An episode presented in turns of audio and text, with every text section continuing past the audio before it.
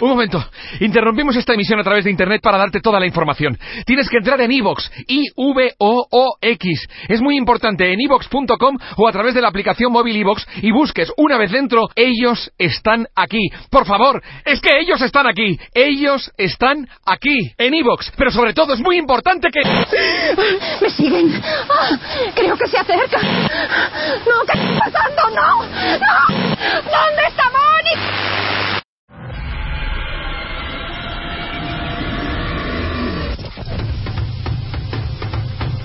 Ladies and gentlemen, boys and girls, are you ready? The time has come.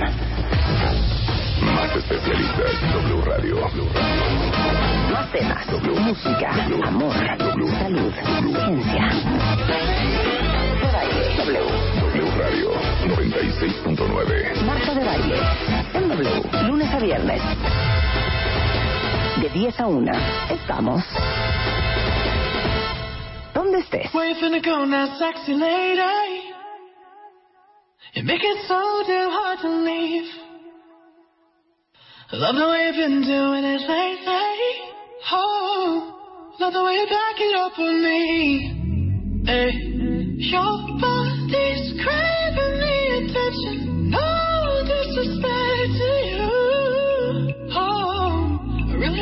This get together. Hey, so we can take a little rendezvous. Hey, she said, You know where to find me. Hey, you know where to find me. Aprender. ¡Vámonos, arriba! You know where to find me. Never see them drop it, drop it low like they did it in the 90s.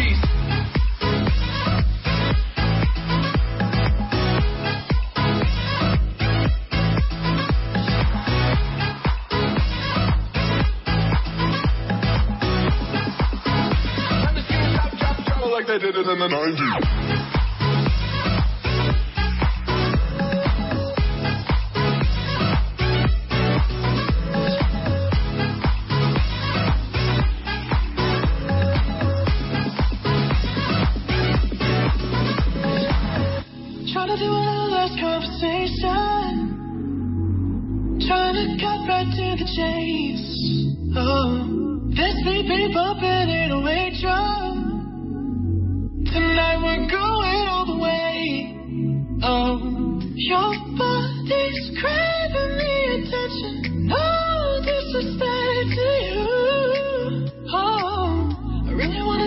Get together. Hey. So we can take a little rendezvous. Eh, She said,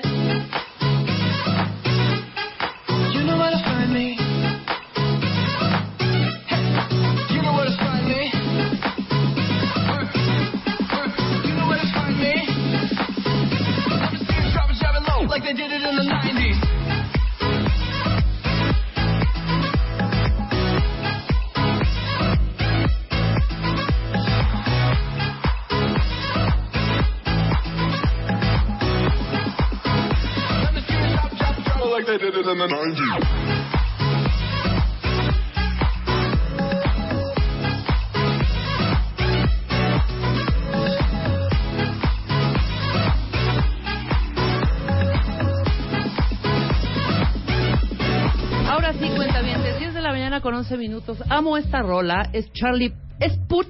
Put. Put. Pot. Charlie Put. P-U-T-H. Pero te voy a decir una cosa, Luz. Y a, y a ti también no estás para saberlo. Y a ustedes cuentan bien. No la encuentro en Spotify. ¿Por qué? Se llama The Nighties, ¿no? Se llama The Nighties. Y no está en Spotify. No está en ninguna otra plataforma, plataforma musical. No sé por qué. ¿Será que es una... Ven, ven Luz. Yo no sé si tenga que ver con los derechos de cada canción o algo así. No, porque ¿cómo los crees? artistas luego, sí, porque luego, por ejemplo, Taylor Swift, en algún momento cuando todavía estaba, ella elegía qué canciones iban a estar en Spotify y cuáles no. Pues no sé, el chiste es que esta la tengo que escuchar por YouTube. Igual y quieren que compres el disco por esa canción. No viene. más, como ¿En, antes. en qué disco viene esta rola? A ver, cuenta bien, alguien que nos dé razón. No Yo no la encontré en ningún disco, la ¿Verdad encontramos que no está en YouTube. no está en ningún disco, en ningún, absolutamente ningún disco. O igual es Quiero colaboración de porcentajes, alguien, cuenta soundtrack bien. de alguien. ¿Qué? Yo creo que es soundtrack de algo. Colaboración de alguien o soundtrack de alguien o algo así. Por eso no está en un disco, porque es colaboración con alguien más para otra cosa. No y es como, mal. Pues aparte, qué hay que tener en complicación, cuenta oye. que esta primer- la primera vez que la bajamos, la bajamos de SoundCloud. Sí, exacto, de SoundCloud. Muy bien, Lucy, cierto. La primera vez por ahí la escuchamos. Y aparte, todos los discos, están, todas las rolas que tiene este Charlie Puth son muy buenos. Más tranquilitas. No he escuchado una como prendida. A ver, búscate otra de este que sea prendidona. Mm, Porque aparte es chavito. ¿Cuántos tiene? medio prendido. Attention, attention. Pues, a ver, búscalo. Ahorita, ¿qué- ¿cuántos años tiene? Mi querido Charlie. Está mono, muy guapo. Tiene 25. 25, es un chavito. Pero está haciendo cosas muy padres, ¿no?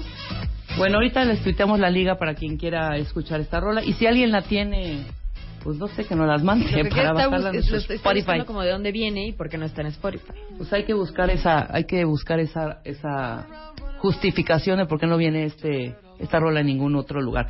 Pues hoy es un día de mucho trabajo, cuentavientes. Vamos a hablar del eh, pie equinovaro. Viene eh, Male García Torres, que es directora y fundadora de la Fundación Mexicana del Pie Equinovaro, y el doctor José eh, Gilberto Ríos, que es también cirujano ortopedista, y vamos a platicar de esta enfermedad. Viene también la doctora Lucy Romero y vamos a hablar de extorsión, chantaje y fraude en el amor.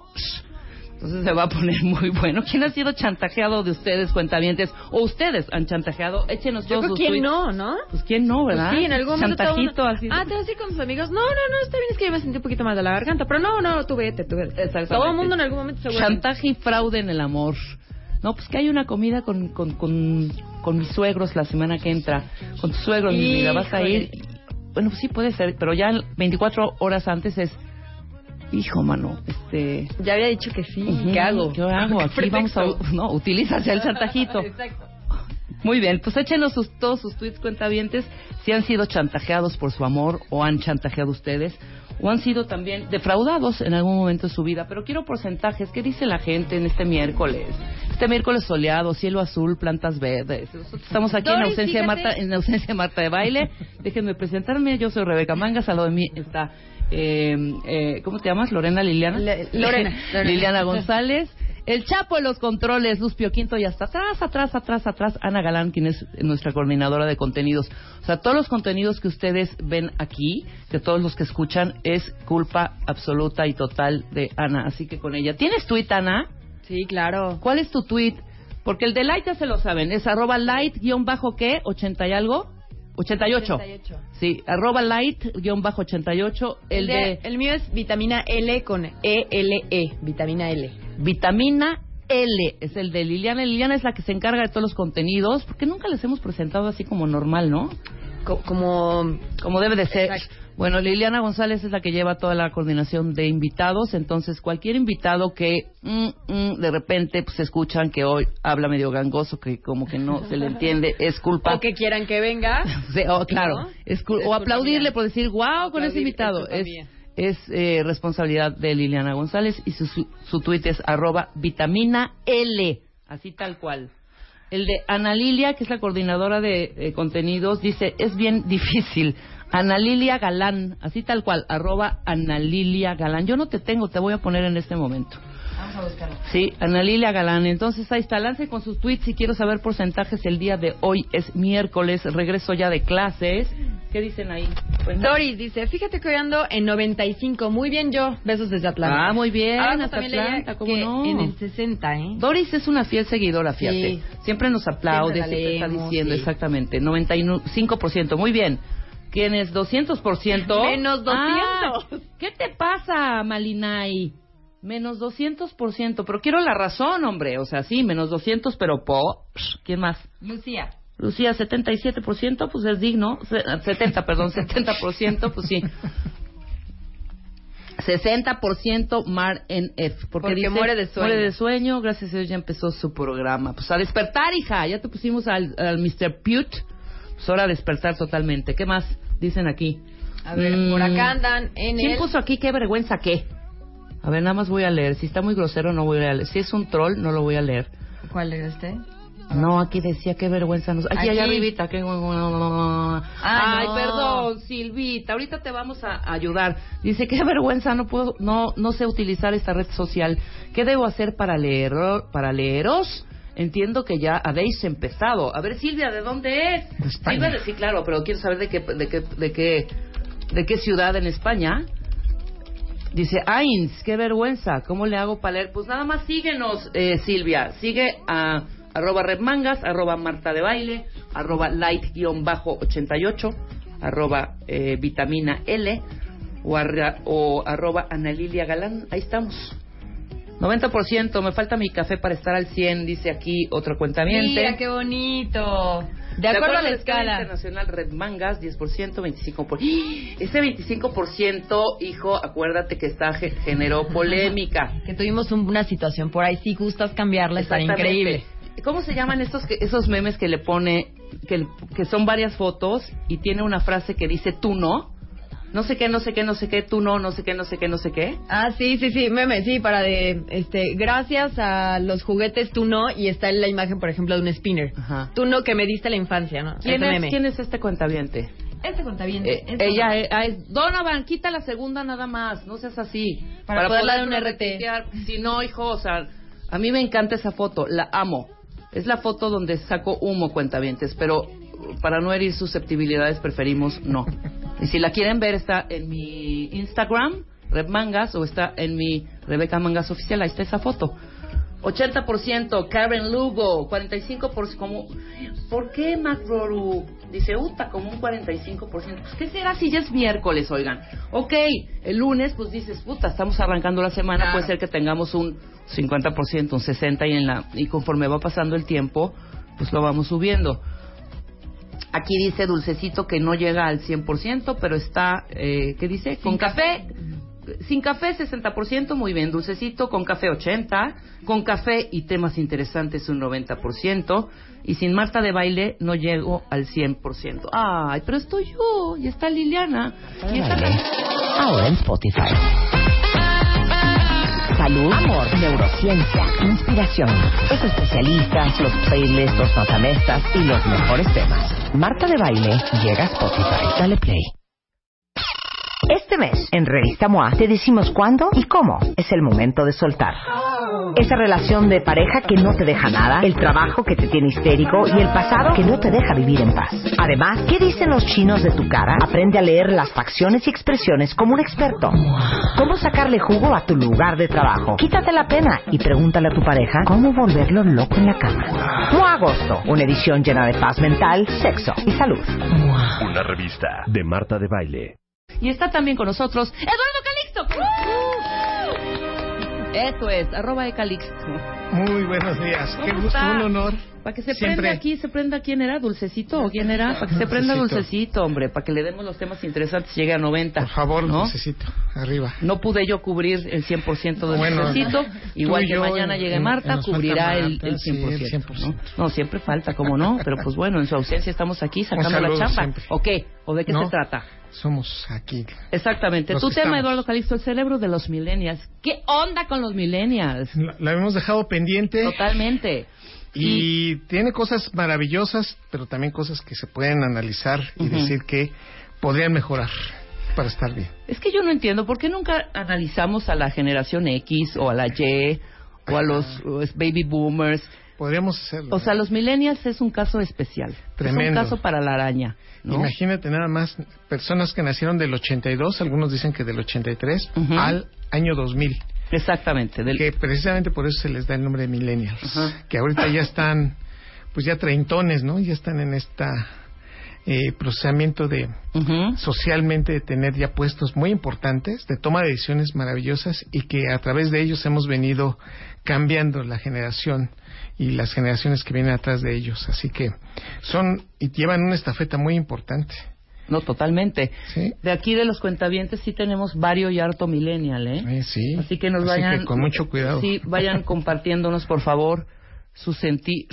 Fíjate, eh, si, si hablamos de lo general o lo particular, queridos cuentavientes, querida Rebe. Musicalmente se identifican con Taylor Swift, Kenny West. Son los que nos permitieron escuchar a Rihanna, a. Lady Gaga, quienes ah, permitieron traer la era Spotify, Sí. la Apple Music, el SoundCloud. Aquellos que pensamos que nunca íbamos en nuestra generación, Rebe, cuando traíamos los Dixman, Uy, los claro. Sí, cuando traías tu Walkman, claro, por y ellos empezaron a decir, esto se puede hacer más chiquito y podemos hacerlo de una mejor manera. Totalmente digitales, además, ¿no? Y además con un contenido de mucho mayor capacidad. Sí, claro. Es una de las características muy importantes que ahorita vamos a analizar a, través de su cerebro. Ajá.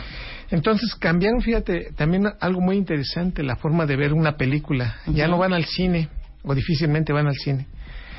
Consumen las películas, consumen series de televisión en la televisión. Sí, por supuesto. Bueno, básicamente en el dispositivo, ¿no? Son como muy digitales. Sí. ¿No? Sí. Ok. Eh, es una generación, eh, obviamente, del consumo masivo del cine de superhéroes. Imagínate nada más, ahora ya no vemos el cómic, o vemos el cómic además de ver la película. Y son ellos los que han, digamos, hecho con esto con muchísimo mayor énfasis. Utilizan emojis para comunicarse, entonces te mandan caritas, te mandan mensajitos, pero adicionando la emoción a Claro. través de un, de un dibujito. Y cero llaman. Ya no te llaman. Ya no llaman por teléfono. No, ya no. gus- No, no nos gusta. Es Ya. como más rápido. A veces esto, ya rápido. O sea, mensaje, tú ya tienes la respuesta. Ah, claro, Liliana, si no- tú eres gran Ay, millennial. Sí, las tres. También somos Luz es millennial. Y Sí, Ana. pero son unas millennials que se han como adaptado a las este, veteranas que somos Marta y yo y una manera de producir Sí. diferente, claro, por supuesto. Sí, to- to- todavía nosotros estamos en la generación rebe de querer hablar con estas personas, de Ajá. decirle, oye, es que no recibí tu llamada, no te mandé un mensaje. Claro. Y además del mensaje, la mayoría de las palabras está- están entrecortadas, son palabras o frases muy cortas y con muchísimas, ah, digamos, caritas, ¿no? Entonces, ante ese contexto, la principal comunicación también se da, pues, por envíos de memes, de selfies, de hashtags, son los principales promovedores de esta, de estas eh, eh, formas de comunicación. Exactamente. Y fíjate nada más, sí, yo también me quedé pensando, los Simpson vienen con esta generación. Los Simpson, Claro. la serie de los Simpson, por ejemplo, los Pokémones, el Dragon Ball Z, es un denominador de esta generación. Y hay que entender, eh, y voy a hablar, y no quiero ser determinista, porque tal parecía que va a ser una crítica negativa. No, no lo es. Y, y la verdad tampoco que todos deban de comportarse como los vamos a describir aquí en, en- en un momento. Pero a nivel de su cerebro sí vamos a hacer un análisis de qué es lo que pasa con ellos. No, y sabes qué, Ta- eh, inclusive para quienes tienen a su cargo, que son otra generación como la mía, quienes tienen a su cargo, porque ahora evidentemente la contratación eh, to- total y absoluta de millennials que traen la onda, la creatividad, el movimiento, que no paran, que eh, no pueden estar no informados, Sí. ¿no? Que se sienten muy frustrados si no tienen un aparato y no tener la nota exacta y precisa, saber cuál es el meme de moda, qué es lo que está pasando en las redes, todo esto, lo que está pasando en todas las plataformas, son, eh, pues ellos son, te- como lo acabas de decir, ¿no? Proveedores de toda esta información, la traen fresca Sí. y pues evidentemente quien maneja este tipo de grupos, Sí. grupos eh, millennials, también hay Sí. que saber cómo piensan, cómo son las maneras de trabajar y adaptarse. Totalmente ¿No? de acuerdo.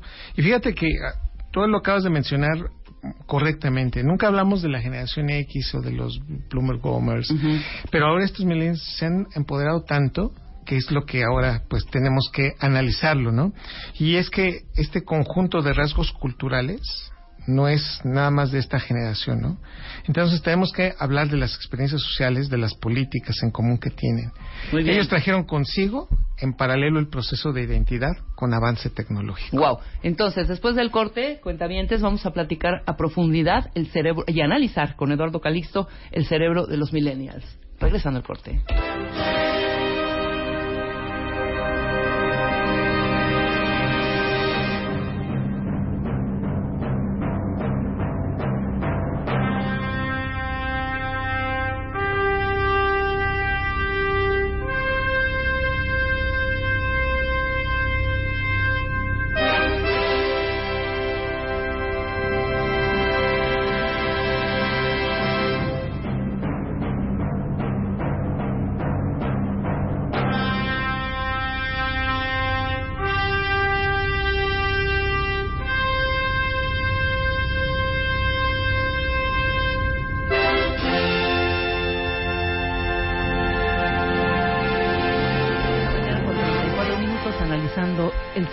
De los millennials. Oye, tienen muchas dudas acá.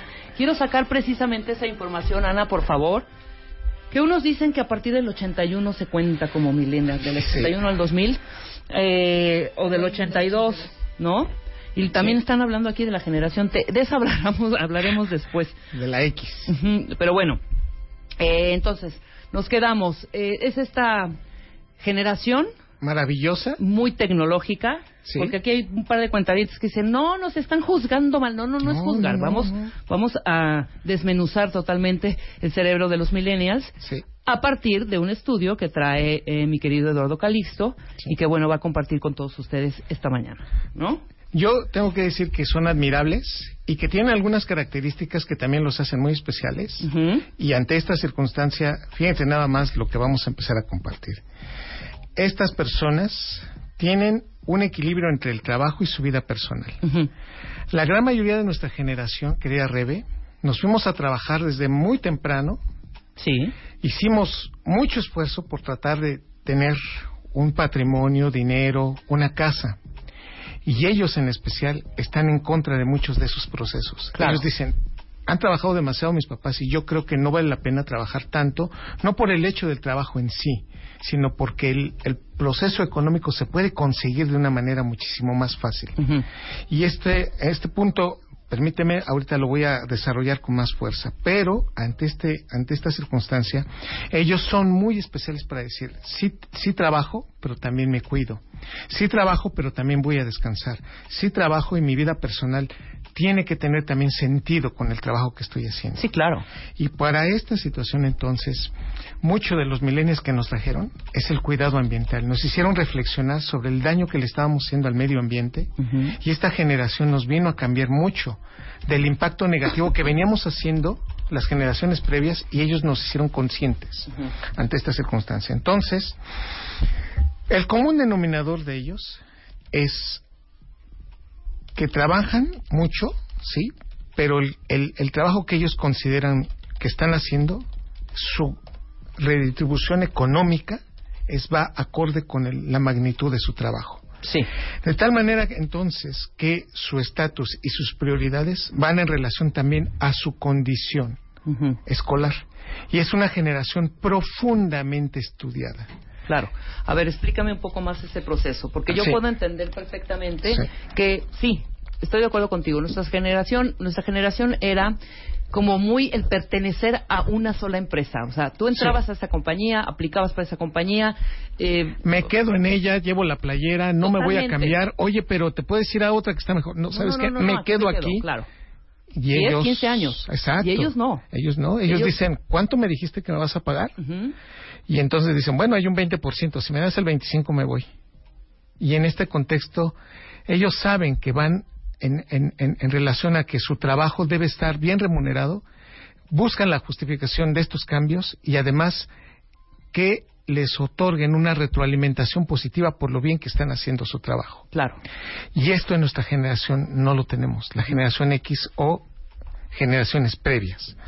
Y por otro lado, también son generaciones maravillosamente estudiadas. Tienen las universidades tienen un factor técnico muy bien desarrollado y son personas cuya característica también son que han estudiado mucho. Son las generaciones ya de las maestrías, son las generaciones del doctorado que actualmente se están posi- posicionando por sus edades jóvenes y que están generando este, este proceso y este cambio muy significativo.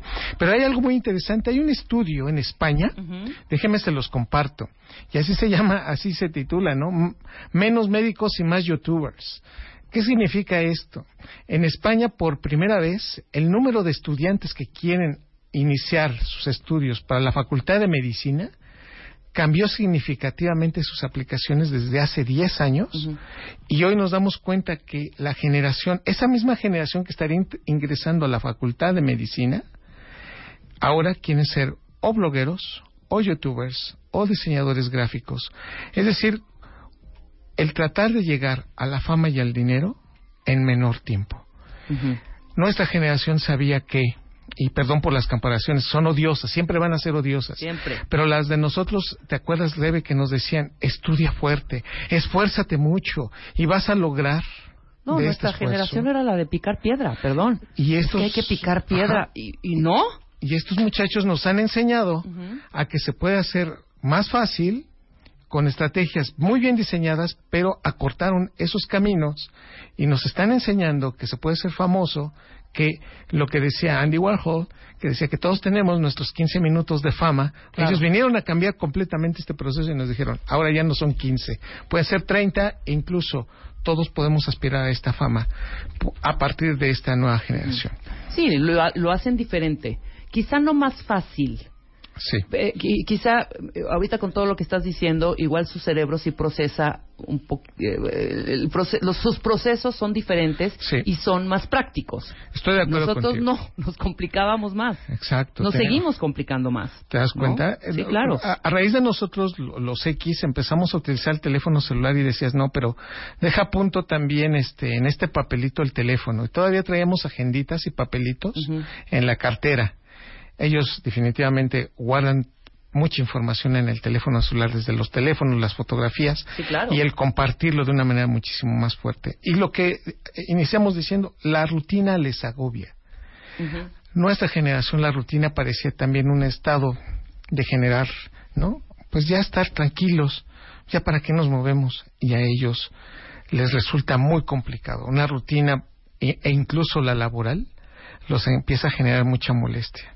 Y otro aspecto muy interesante, un estudio publicado en Plus One el año pasado, indica que si bien el número de personas que eligen ser sacerdotes no ha disminuido en los últimos años, esta generación va menos a los procesos religiosos, va menos a misa, va menos a contar ¿no? sus pecados con un sacerdote, porque su grado de independencia es muy grande.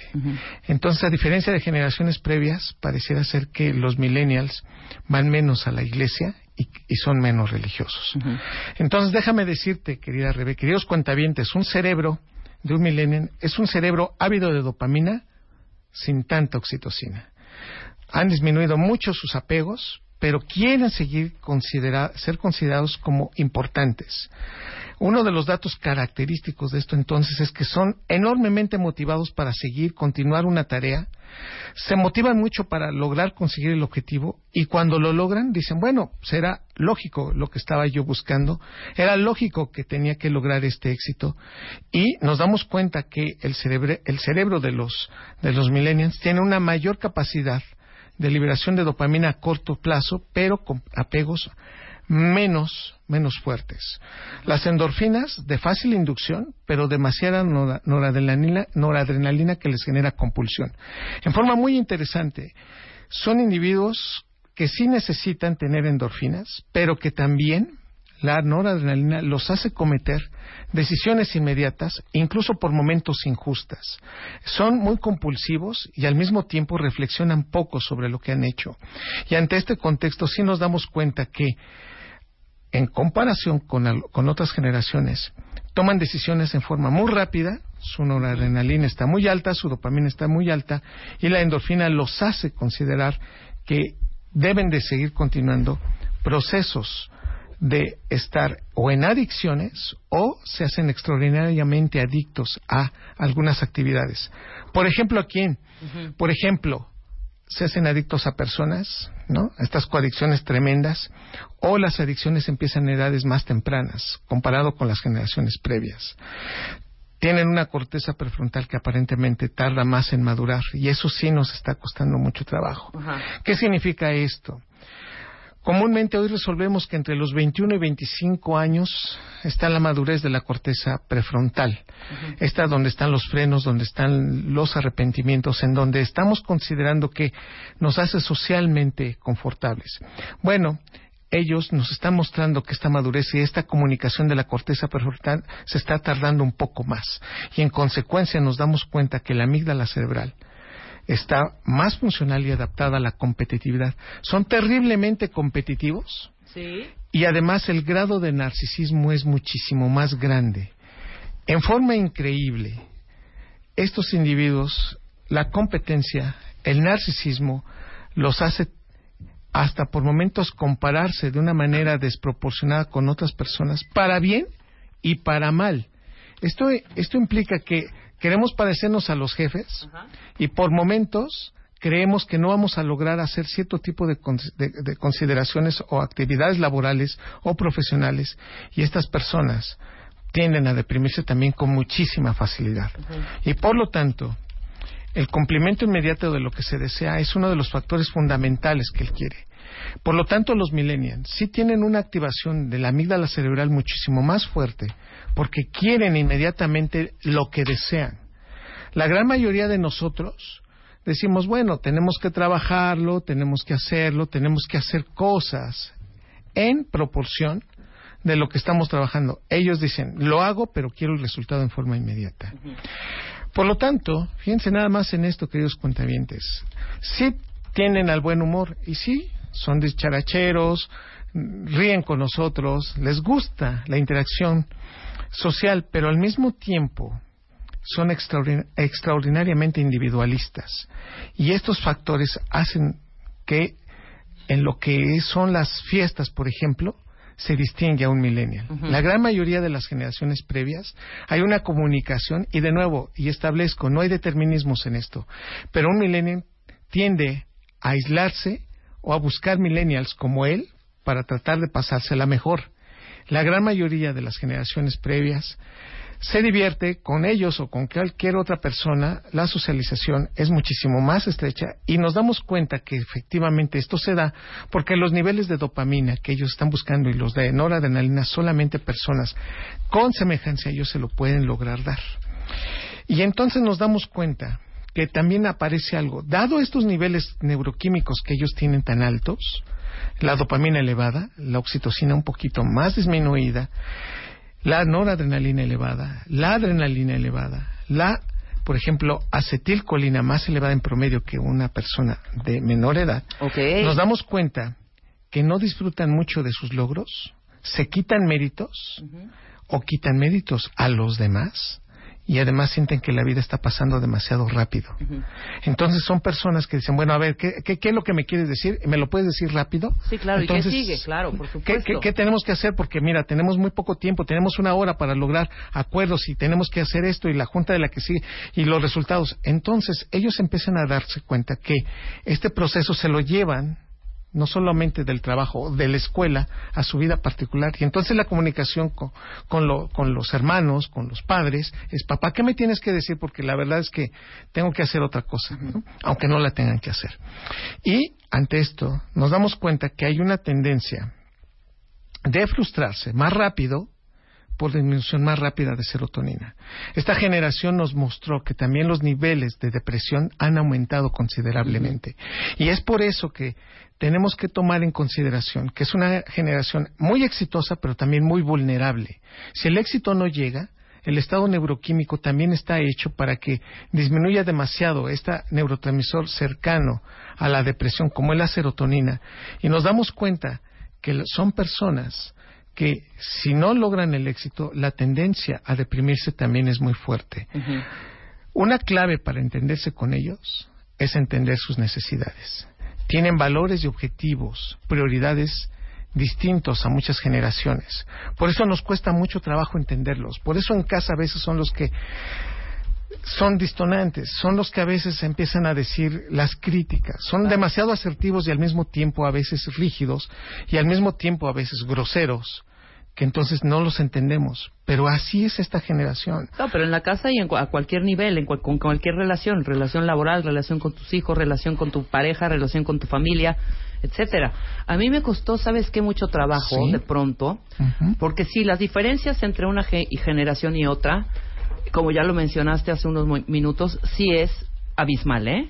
Totalmente. ¿Por qué? Porque nosotros, evidentemente, nuestros procesos eh, cerebrales, independientemente que sean eh, diferentes a los de la generación millennial, tuvimos quizá esta... mm, somos la generación del quiero encontrarme, que no sabemos quiénes éramos ni hacia dónde íbamos. Entonces era ese descubrimiento, ¿no? Esa búsqueda de identidad que no tanto nos Aprendimos marcó. de la era digital. Ellos, ellos ya la viven, ¿no? Ah, sí. Totalmente. Nosotros fuimos aprendiendo, aprendiendo a manejar un celular desde los celulares. Claro. ¿no? Ellos ya viven esta parte, ya las viven, ya, ya, ya, ya lo tienen casi casi gratuito, puesto en la mesa. Mandábamos cartas, Rebe. Ah, Y por supuesto, Y esperábamos de a que la leyeran. Sí, claro. Y después a que nos contestaran, y tanto la latencia de estos procesos eran largas. Ellos no. Ellos están esperando la respuesta. Claro, por supuesto. En forma inmediata. Yo me acuerdo que cuando yo asistía a una productora, hace añísimos, yo tenía 21 años, 22. Mi- una, de mis, una de mis labores era ir a agradecer, eh, un poco de relaciones públicas, agradecer a algunos proveedores o a algunos eh, clientes por medio de telegramas. Cada lunes yo me aventaba de 25 a 50 telegramas de agradecimiento. Telegramas cuentavientes. Ahí en, tele, en teléfono, sí. que Estaba ahí en Revolución, había una, no me acuerdo. Que es más, ahí me asaltaron, por cierto, también una vez. Pero era mandar el telegrama. Nada de tu mail agradeciendo eh, eh, cualquier cosa, ¿no? Desde ahí ya empezamos con una diferencia eh, Significativa, importante. sí, por Ajá, claro, importante. Ahora, con, mis, con mi equipo de millennials, con mi equipo que tengo aquí al lado y que trabajamos, llevamos trabajando mucho tiempo, bueno, con Luz casi más de ocho años, la parte de no tenerlos físicamente en un lugar, sentía yo que era una falta de control, ¿sabes? Por no sé qué estás, o sea, casi casi como maestra de, a ver, ya ponte a hacer esto o ya hiciste Los quiero ver aquí, los quiero ver trabajar. Me costó mucho soltarlos, ¿sabes? Soltarlos de, váyanse, háganlo en su casa, eh, háganlo bien hecho. Y el resultado va a ser el, el mismo. mismo. Y no los voy a tener con jeta Claro. frente a una computadora, parándose a cada rato, y- yendo a la maquinita a sacar este cocas o Claro. papitas, sino experimentando y haciendo su trabajo a gusto en un lugar donde les gusta, sea el Starbucks o sea su- el cuarto su casa, ¿eh? Totalmente. ¿No? Y se desarrollan de la manera más eficiente porque buscan la comunidad su trabajo y estar contentos Claro, con por ellos. supuesto, pero yo vengo de, de, de- de una escuela en donde, me refiero a la- mi escuela laboral, en donde sí, había una entrada y una salida, ¿no? Claro. La salida, bueno, en producción sabemos que no importa la, la compañía, pero pues la salida nunca es la que, la que debe de ser, ¿no? Así es. Pero mi horario era de, ponle de 10 a 7, nunca salía a las 7. Sí. A las 10 estaba yo. Y tenía mi horario de comida y regresaba nuevamente. Ahora, ¿qué pasaba? Antes yo regresaba a contestar mails después de las 4 de la tarde. No estaba contestando mails como lo están haciendo estas niñas con las que trabajo a la hora de la comida, que lo veo, ¿no? Sí. Cuando comemos, están contestando en sus celulares, están mandando respuestas, inclusive si yo me salgo y no estamos juntas Sí. en eh, el mismo lugar, Sí. me están mandando mails a esa hora. Sí. Y hasta de pronto brinco y digo, a ver, es la hora de comer, hombre. ¿No? Por supuesto. Están pegados totalmente a la tecnología, ¿no? Ahora, fíjate bien, no me digas quiénes son, pero te voy a describir algunas características que tienen estos personajes. Ok. ¿no? Tienen constante descontento y son incrédulos. Te dicen, ¿de verdad? ¿Neta? ¿Me estás diciendo la verdad? No, no, no, no, no, no, yo no te creo eso que me estás diciendo. A ver, yo me gustaría hacerlo de esta manera. Sí, claro. Segundo, son egocéntricos, son idealistas, son impacientes. El esperar una respuesta, el considerar que tiene que generarse lo que él ha venido pensando y como lo ha, lo ha pensado es un común denominador. Tres, tienen una menor confianza en las personas y cuando estas personas son de mayor de edad que ellos, su confianza va disminuyendo. Entonces, puede llegar una persona con muchísima experiencia y solo porque son de una generación distinta, porque lo sienten o consideran que no están de acuerdo con ellos o no aprueban la gran mayoría de su manera de cómo se están desarrollando, Claro. la desconfianza aumenta. Buscan un guía o guías importantes. En lo laboral suelen ide- identificar quiénes son los que pueden mover y quiénes generan ideas y quiénes son los creativos. Se van mucho para allá y estas personas suelen ser los que realmente los guíen y son quienes van a ir dictando más o menos las pautas de desarrollo de las siguientes ideas creativas que vienen después. Son extraordinariamente independientes y rechazan, pero así, lo que choca con ellos es sentirse subestimados. Claro. Una persona que lo subestima le dice, claro, este, pues no lo podías hacer, ¿verdad, Martínez? Eh, mejor dile a Mangas que, bueno, ella, pues ya lleva más tiempo, ¿no? Este, este tipo de interacciones de, de sentirse balconeados, sentirse que son acusados o no darles la adecuada ¿no? alineación de sus capacidades, este proceso los puede hacer Claro. peligrosos en ese contexto. ¿Por qué? Porque van a ser todavía más enojones y se van a ir en contra de quienes no les están aceptando la manera como trabajan. Claro. Y viven siempre el aquí y el ahora. Eso es lo que te faltó de alguna manera para Sí. redondear el tema totalmente. Sí. Esa fama del aquí y el ahora. No les importa lo que vaya a suceder. Que ahí yo me cuestiono, ¿qué onda con pues un futurito? Ponle no tanto a, a largo, a tan largo plazo, pero como si ir pensando qué voy a hacer, qué proyecto de vida, qué historia de vida para para mi para eh, eh, conforme yo vaya madurando para mi futuro cercano pues no no tienen esa estructura todavía. No Ah. les interesa no es que no la tengan ni siquiera es eso porque hay muchas cosas que nosotros podríamos quizá apuntar sobre las características que no es que no puedan o no o no, o no sí no puedan o no quieran sino no les interesa Sí, totalmente. en ningún sentido Suelen, fíjate, y esta es otra cosa, es una, una generación que suele regresar a su lugar de origen ya en etapas maduras. Y esto pues nos llama mucho la atención. Todo este texto está arriba en martadebaile.com para quien quiera echarle un vistazo, porque es importante, te digo, para las generaciones que estamos eh, arriba de ellos, las generaciones que tienen eh, ciertos grupos o liderean a millennials, pues esto puede ser interesante para poder pues también adaptarnos. Te digo que a, a mí me costó un poco en algunos sentidos, pero aprendes cañón, ¿eh? Y los procesos también, en esta practicidad, es increíblemente y es mucho más es mucho más eficiente, ¿no? Totalmente. Eso es lo que debemos de aprender, ¿no? Sí. independientemente de Eficientes, independientes y exitosos, extraordinariamente educados, Ujú. y eso también tendríamos que analizarlo positivamente. Tienen cosas muy, muy buenas.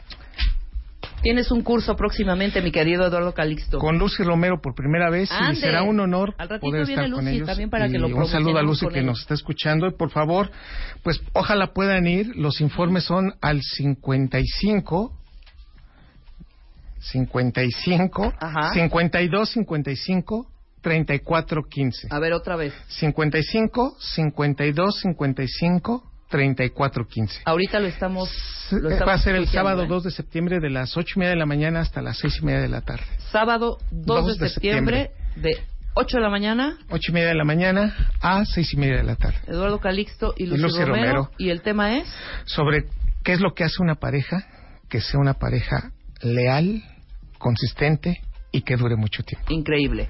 Pues ahí está, para que tengan más informes y aparte su lugar, porque ya quedan muy pocos, ¿verdad? Sí, muy pocos lugares, por Perfecto, favor. pues de una vez todavía hay chance, ¿no? Un abrazo para todos. Al contrario, muchas gracias, Calixto.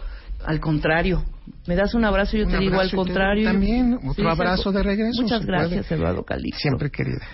Eh, nosotros hacemos una pausa. Ya está aquí el doctor José eh, Gilberto Ríos y Male García Torres Aguilar, que es directora y fundadora de la Fundación Mexicana del Pie Equinovaro. Eh, todo esto vamos a hablar con ellos sobre este tema, sobre este síndrome, sobre este padecimiento, eh, en la sección de Bebemundo, regresando de la pausa. No se vayan.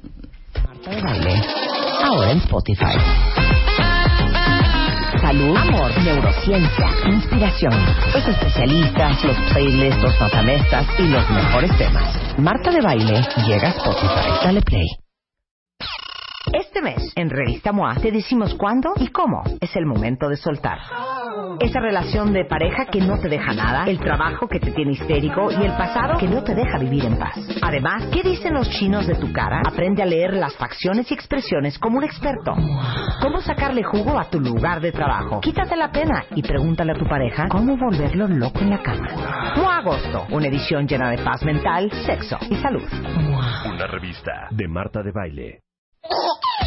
Bebemundo presenta.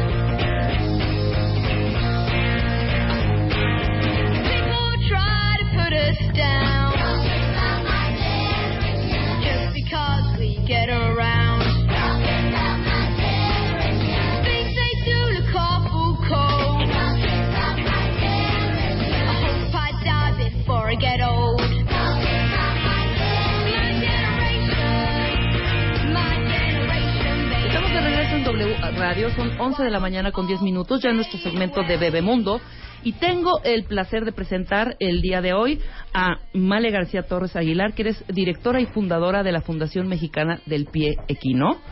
Y Hola, muy buenas tardes. al doctor José Gilberto Ríos, cirujano ortopedista, graduado como médico cirujano en la Universidad eh, Nacional Autónoma de México.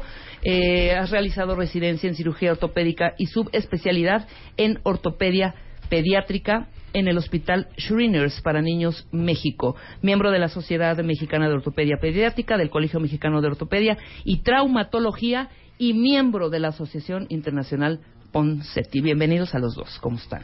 Bien, muy bien. Muchas gracias por el espacio y por eh, darnos la oportunidad de estar aquí con ustedes en el programa. Al contrario, estaba yo eh, pl- eh, platicando antes del corte cuentavientes con nuestros invitados, decirle que eh, les estaba comentando que para mí era muy rara esta enfermedad que no la, había escuchado con anterioridad. Y me dices, doctor, que es una de, uno de los padecimientos o enfermedades eh, en segundo lugar aquí en México.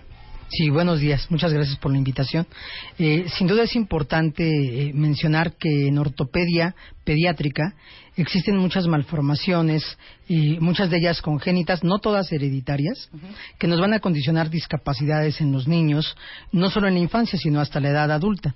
Y el pie quinovaro es la segunda malformación congénita que hay en ortopedia pediátrica, después de la displasia del desarrollo de la cadera, que sigue ocupando el primer lugar en malformaciones congénitas en los niños. O sea, es importante. Es, un- es importante. Es muy frecuente, provoca una discapacidad cuando no se trata a tiempo y puede condicionarnos eh, muchos problemas durante su tratamiento. Además de que desafortunadamente hoy por lo mismo de ser un padecimiento congénito, no existe algo que podamos hacer para prevenirlo. Tenemos eh, documentación eh, histórica, médica, que habla desde Hipócrates, en donde menciona que ya existía la deformidad de Piquinovaro, y a través de pues, investigaciones que hemos realizado eh, a lo que nos dedicamos, pues hemos encontrado la, eh, la evidencia de que el pie quinovaro ha existido en todas las culturas y, de- y seguramente desde que el ser humano existe. Eso significa que va a seguir existiendo. Y al no, al no haber una cosa que nos permita prevenirla, lo que la parte más importante es enfocarla al tratamiento. Claro. Cómo se debe de diagnosticar, cómo se debe de tratar para que no para que evitemos justamente ese tipo de discapacidades. Ok. Eh, aquí están haciendo una comparación que a mí me parece un poco... Cuando te dicen, tienes los pies zambos, ¿no? Eso es, eh, eso es tener el pie Equinovaro. El pie sambo es un sinónimo, en- un sinónimo y es el similar a lo que es el pie equinovaro. Existen en la literatura médica en libros muy antiguos eh, sinónimos y uno de esos es el pie sambo. ¿Qué sucede entonces para que nos quede muy claro, tanto a mí como a los contaminantes que nos están escuchando, en las extremidades de los, eh, de los bebés? Bueno, como todos más o menos ya deben de saber y con estos programas en donde Ajá. ustedes se han en- encargado de difundir muchas cosas en cuanto al- a los bebés, al nacimiento, recordemos que eh, los embriones eh, se van desarrollando por semanas y por semanas se van desarrollando partes del cuerpo. Los pies se desarrollan en promedio entre la semana 12 y la semana 13. En el pie quinovaro, el pie se forma bien, o sea, el pie es completo, tiene cinco deditos, tiene todos los ligamentos, músculos, tendones, etcétera. Lo que sucede a partir de la semana 12-13 es que el pie tiene que girar hacia afuera, que es un procedimiento o un mecanismo normal que sucede en todos los, los bebés durante esas semanas. Las teorías que existen es que no hay una rotación hacia afuera y el pie se queda en la posición hacia adentro. Exacto. Por eso cuando nacen, nacen con esa deformidad que es que el pie esté totalmente hacia adentro. Existe algunas posiciones eh, en donde el piecito se viera igual, pero cuando nosotros lo movemos corrige en totalidad hacia afuera. Ese es un pie equinovaro que se llama postural y que no requiere tratamiento. Pero el, el pie equinovaro real es aquel que en estas semanas no se derrota hacia afuera, queda en esa posición y al nacimiento tiene esa misma posición. Y si no se trata, así va a permanecer el resto de su vida. Ahora, cuando yo veo a los bebés recién nacidos, tienen un poquito o ligeramente sus pies metiditos, ¿no? ¿Cómo se reconoce, doctor? Porque igual, eh, como mamá, no sé, el doctor me imagino, el ginecólogo, que en ese momento, o inclusive en los ultrasonidos, puede detectarlo, ¿no? Claro, sí. Pero aquí, por ejemplo, en este, ahorita tengo una figurita que les vamos a tuitear no lo veo tan exagerado. O sea, yo digo, bueno, igual con el tiempo esto se puede corregir, ¿no? Es normal corregirlo, ¿no? ¿Cómo detectas? ¿Hay algún estudio en sangre o simplemente con la radiografía y ver el piecito? El, estudio, el diagnóstico se hace en el momento que nace el bebé. La mayoría de las veces. Y lo que uno sucede es, lo que sucede es que cuando uno toma el pie y lo lleva hacia afuera, no, lo puede hacer hacia afuera. Entonces, ahí entonces estamos seguros de que es un pie equinovaro. Cuando es cierto que todos los bebés nacen con la pierna hacia adentro y es algo que se llama torsión tibial, que es fisiológico y que todos los niños lo tienen. Y el pie, por consiguiente, tiene esa tendencia de estar hacia adentro. Pero si nosotros lo tocamos y lo hacemos hacia afuera, el pie se va totalmente hacia afuera. Cuando no lo logramos hacer, entonces nos habla de que hay una rigidez y que lo más probable es que sea un pie equinovaro. Ujú. ¿Qué tratamientos se utilizan cuando suceden este tipo de problemas? El tratamiento es, eh, en la actualidad, hacer un método que se llama método de Ponseti. ¿En qué consiste el método de Ponseti? Tiene tres fases, o lo dividimos básicamente en tres fases. La primera es hacer una colocación de yesos de forma semanal, que nos van a ir permitiendo de forma gradual ir corrigiendo el pie hasta lograr su corrección. La parte del talón, que es el tendón de Aquiles que está corto, eso no permite que baje el talón y entonces ahí tenemos que hacer una pequeña cirugía que se llama tenotomía del tendón de Aquiles, que es hacer un corte del tendón para que podamos bajar, eh, bajar el talón. Y la tercera parte del tratamiento es usar una barra especial con unos zapatitos y, y esa barra se tiene que utilizar hasta los cinco años. El tratamiento se debe de iniciar normalmente a las dos semanas de recién nacido. Eh, y nosotros y los yesos se colocan de acuerdo a la deformidad. Por ahí hay gente que menciona es que hay que ponerle cuatro yesos o seis yesos. La realidad es que los yesos se colocan dependiendo de la deformidad. Hay pacientes que pueden corregir con cuatro yesos y hay pacientes que pueden corregir con seis yesos o más incluso. Eso no lo va a determinar la deformidad.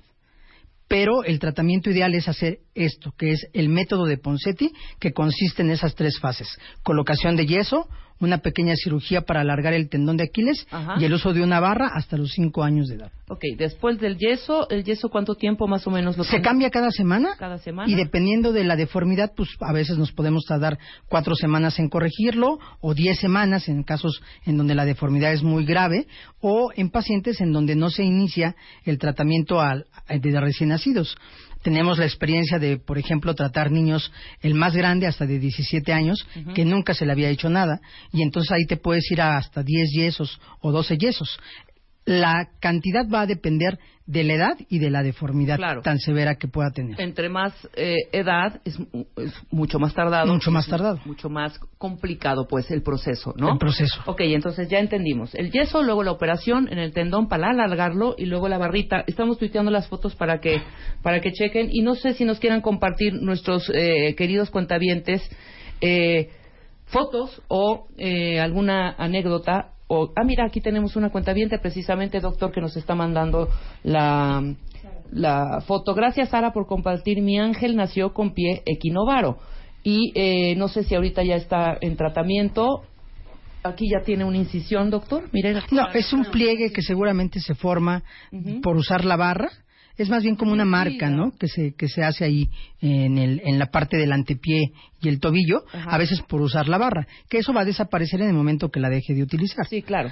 Yo pensaría que esa imagen es por eso o después de haberle retirado un yeso. Ok. Que se hace ahí como un poquito de presión y por eso se puede ver esa imagen. Ok, entonces a partir de las cuatro semanas, me dijo usted. de A partir de las dos semanas de dos recién semanas. nacido, hay que empezar con el tratamiento. Con el es lo ideal. Claro. Y bueno, evidentemente, si uno lo deja y, y pues el niño ya cumplió cuatro, cinco, seis años, pues evidentemente, como usted lo comentó, el proceso va a ser un poco más lento, ¿no? Ahora, logran quedar los dos pies perfectamente y anatómicamente armados como deben de estar armados, como anatómicamente es nuestro cuerpo. Sí, anatómicamente están bien formados. Ajá. Me refiero a que tienen todas las estructuras. No les Nacieron, falta ningún no les hueso. falta ningún huesito, no les Ajá. falta ningún ligamento, no les falta ningún tendón. Lo único es que están en una mala posición. Lo que nosotros hacemos al llevar el pie hacia lo normal es dejarlo en esa buena posición. Pero lo que sí sabemos es que existe una atrofia, que quiere decir que hay un menor desarrollo de todos los tejidos. Cuando tenemos una enfermedad bilateral, o sea, que se presenta en los dos pies, que normalmente va, va en un porcentaje del 40%, e- es muy difícil que notemos alguna diferencia porque los dos piecitos están afectados. Pero en aquellos pacientes en donde solo está afectado un pie, es más fácil que notemos diferencias. ¿Cuáles son las más importantes? El pie es un poco más pequeño, a veces puede ser hasta de un número la talla del calzado, de que sea pequeño, y la parte de la pierna es más delgada. La parte que conocemos como el chamorro se ve más delgadito. De ahí en fuera es un pie normal. Nosotros cuando decidimos hacer el tratamiento, lo que buscamos como objetivos es lograr que sea un pie normal, que no duela, que apoye plantígrado, que quiere decir que apoye toda la plantita del pie, y que use un calzado normal. Porque cuando no lo corregimos, son niños que no pueden usar un calzado normal por la deformidad del pie. Claro. Y eh, las plantitas de los pies no tienen tampoco ninguna deformidad, o sea, No. están perfectamente bien eh, estructuradas, no les falta ningún tampoco ningún huesito, ningún dedito como usted nos dijo, y bueno, y es un procedimiento realmente sencillo, doctor, podemos eh, decirlo así. Si es un procedimiento sencillo si lo comparamos con hacer una cirugía en donde implica ir a un hospital, en donde implica en- usar un quirófano, etcétera, etcétera. Pero no es sencillo desde el punto de vista de que se requiere una capacitación para hacer el tratamiento. El método de Ponseti no es poner un yeso. Eso no es hacer el tratamiento. El método de Ponseti consiste en hacer eh, en identificar dónde tenemos que tocar el pie y a partir de, de esas estructuras cómo lo debemos de mover hacia afuera. El pie tiene un movimiento normal. Aquí en el esquemita que, que tenemos, eh, nosotros ponemos un dedo aquí, que es la cabeza del astrágalo, otro dedo en lo que se llama el metatarsiano, en la cabeza del primer metatarsiano, Ajá. y lo que nosotros es hace- hacemos es este movimiento hacia afuera. O sea, enderezarlo. Enderezarlo. O sea, sacarlo para afuera Exacto. y ponerlo derechito. Pero cuando nosotros no lo ponemos en el sitio correcto y lo ponemos aquí, por ejemplo, ustedes pueden ver que cuando yo lo muevo, más que corregirlo, lo deformo más. Sí, claro, por supuesto. Si yo hago esto, por ejemplo, que también es incorrecto, lo deformo más. Entonces, el problema para el método de Ponseti es que lo realicen médicos que realmente están capacitados y entrenados para el tratamiento. Como todos, como muchos procedimientos y en medicina no es la excepción, eh, los podemos leer, los podemos este, estudiar eh, cuando estamos haciendo la especialidad, etcétera, pero practicarlo, hacerlo con los modelos como los que están aquí, forma parte de los talleres que se realizan de educación para muchos de los médicos para que se entrenen en el procedimiento de hacer el método de Ponseti de forma correcta, porque cuando no lo hacemos de forma correcta, aunque parezca algo sencillo de poner un yeso, podemos provocar deformidades que más que ayudarnos nos van a causar más problemas más y, el y- y entonces síndrome, no vamos no vamos a tener el resultado correcto que queremos. Claro. El especialista encargado de, eh, evidentemente, de colocar los yesitos, de hacer la operación, es el ortopedista. Pediatra. Claro, el ortopedista pediatra, pero ese es el especialista, ¿no? Sí.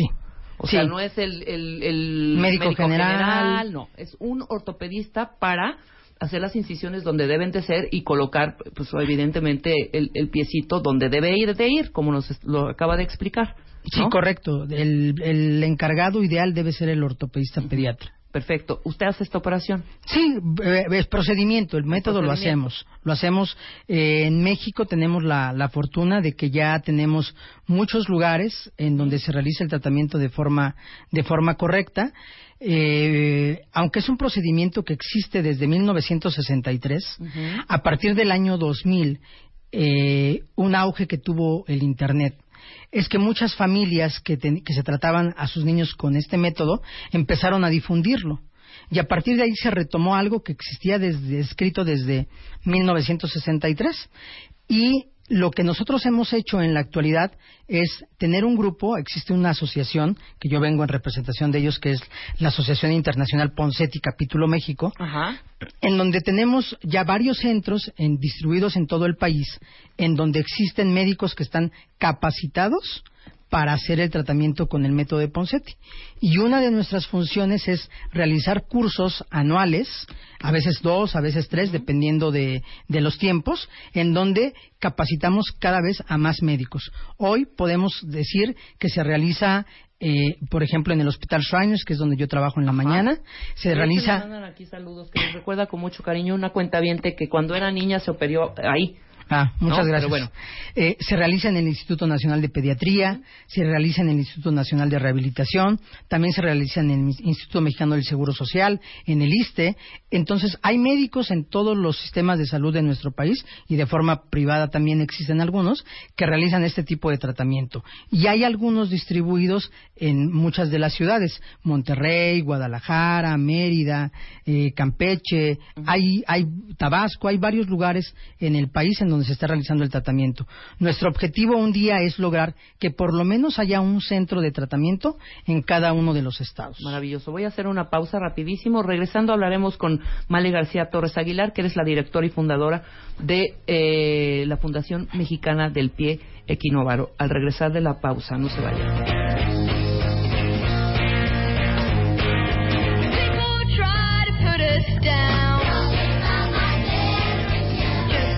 De regreso en W Radio, 11 de la mañana con 34 minutos. Muchas gracias a todos los cuentavientes que nos están mandando las fotos y eh, sus experiencias que tienen bebés con pie equinovaro, que sí, ahorita me estoy dando cuenta que es mucho más común que el, el paladar Labio paladar hendido. el labio Sí. paladar hendido, exactamente. Mucho más común. Y tengo aquí una cifra, doctor. Uno de cada eh, 650, 650 niños tienen pie equinovaro aquí en México. Es, es una, una importante cifra, ¿eh? En países primermundistas nacen uno de cada 1.250 niños con pie equinovaro y todos son tratados. ¿no? Aquí no hay de, no, pues no se pudo y continuó con la deformidad durante largo tiempo. Sí se puede detener, sí se puede corregir y tener una calidad de vida normal y los chavitos pueden correr, nadar, hacer todas sus actividades, no presentan ningún problema posterior, ¿verdad? No, son niños que son completamente normales. Después de haber tratado el pie, pueden ser deportistas de alto rendimiento. Incluso quien tenga oportunidad puede meterse ahí a internet y buscar. eh, existe una página donde hay deportistas que tuvieron pie quinovaro y hay deportistas que son jugadores de fútbol americano, eh, jugadores de la selección de Inglaterra. O sea, eh, son pies normales y pueden hacer una actividad deportiva hasta de alto rendimiento sin problemas. Perfecto. En el corte yo le pregunté a usted si hay un método Ponseti, me imagino que hay otro tipo de métodos, ¿no? Para tratar esta enfermedad. Claro. ¿Cuáles son? Existe el tratamiento que se realizaba antes y que se sigue realizando, eh, afortunadamente con menos frecuencia, es un tratamiento quirúrgico que se llama liberación posteromedial. ¿En qué consiste este tratamiento? En hacer una cirugía en donde se hace una herida en el piecito, desde el dedito gordo, digamos, hasta la parte de atrás de donde está el talón, en donde todas las estructuras que están alteradas, ligamentos, músculos, tendones, se van corrigiendo igual en un procedimiento quirúrgico para corregir el pie. ¿Cuál es el problema o por qué la importancia ahora de difundir que el mejor tratamiento para el pie quinovaro, perdón, sea el método de Ponseti? El doctor Ponseti, en los últimos años ya de su carrera, por ahí finales de los 90, hizo algunos estudios en donde revisó a los pacientes que él había tratado con 35 años de evolución. Y lo que encontró fue que los pacientes que se habían tratado con pie quinovaro, con el método de Ponseti, eran pies que no dolían, eran pies que eran funcionales y que podían tener mayor movimiento comparándolos con aquellos niños en donde se les realizaba una cirugía que es la liberación posteromedial, en donde los pies eran más rígidos, tenían menos movilidad y muchos de ellos eran dolorosos.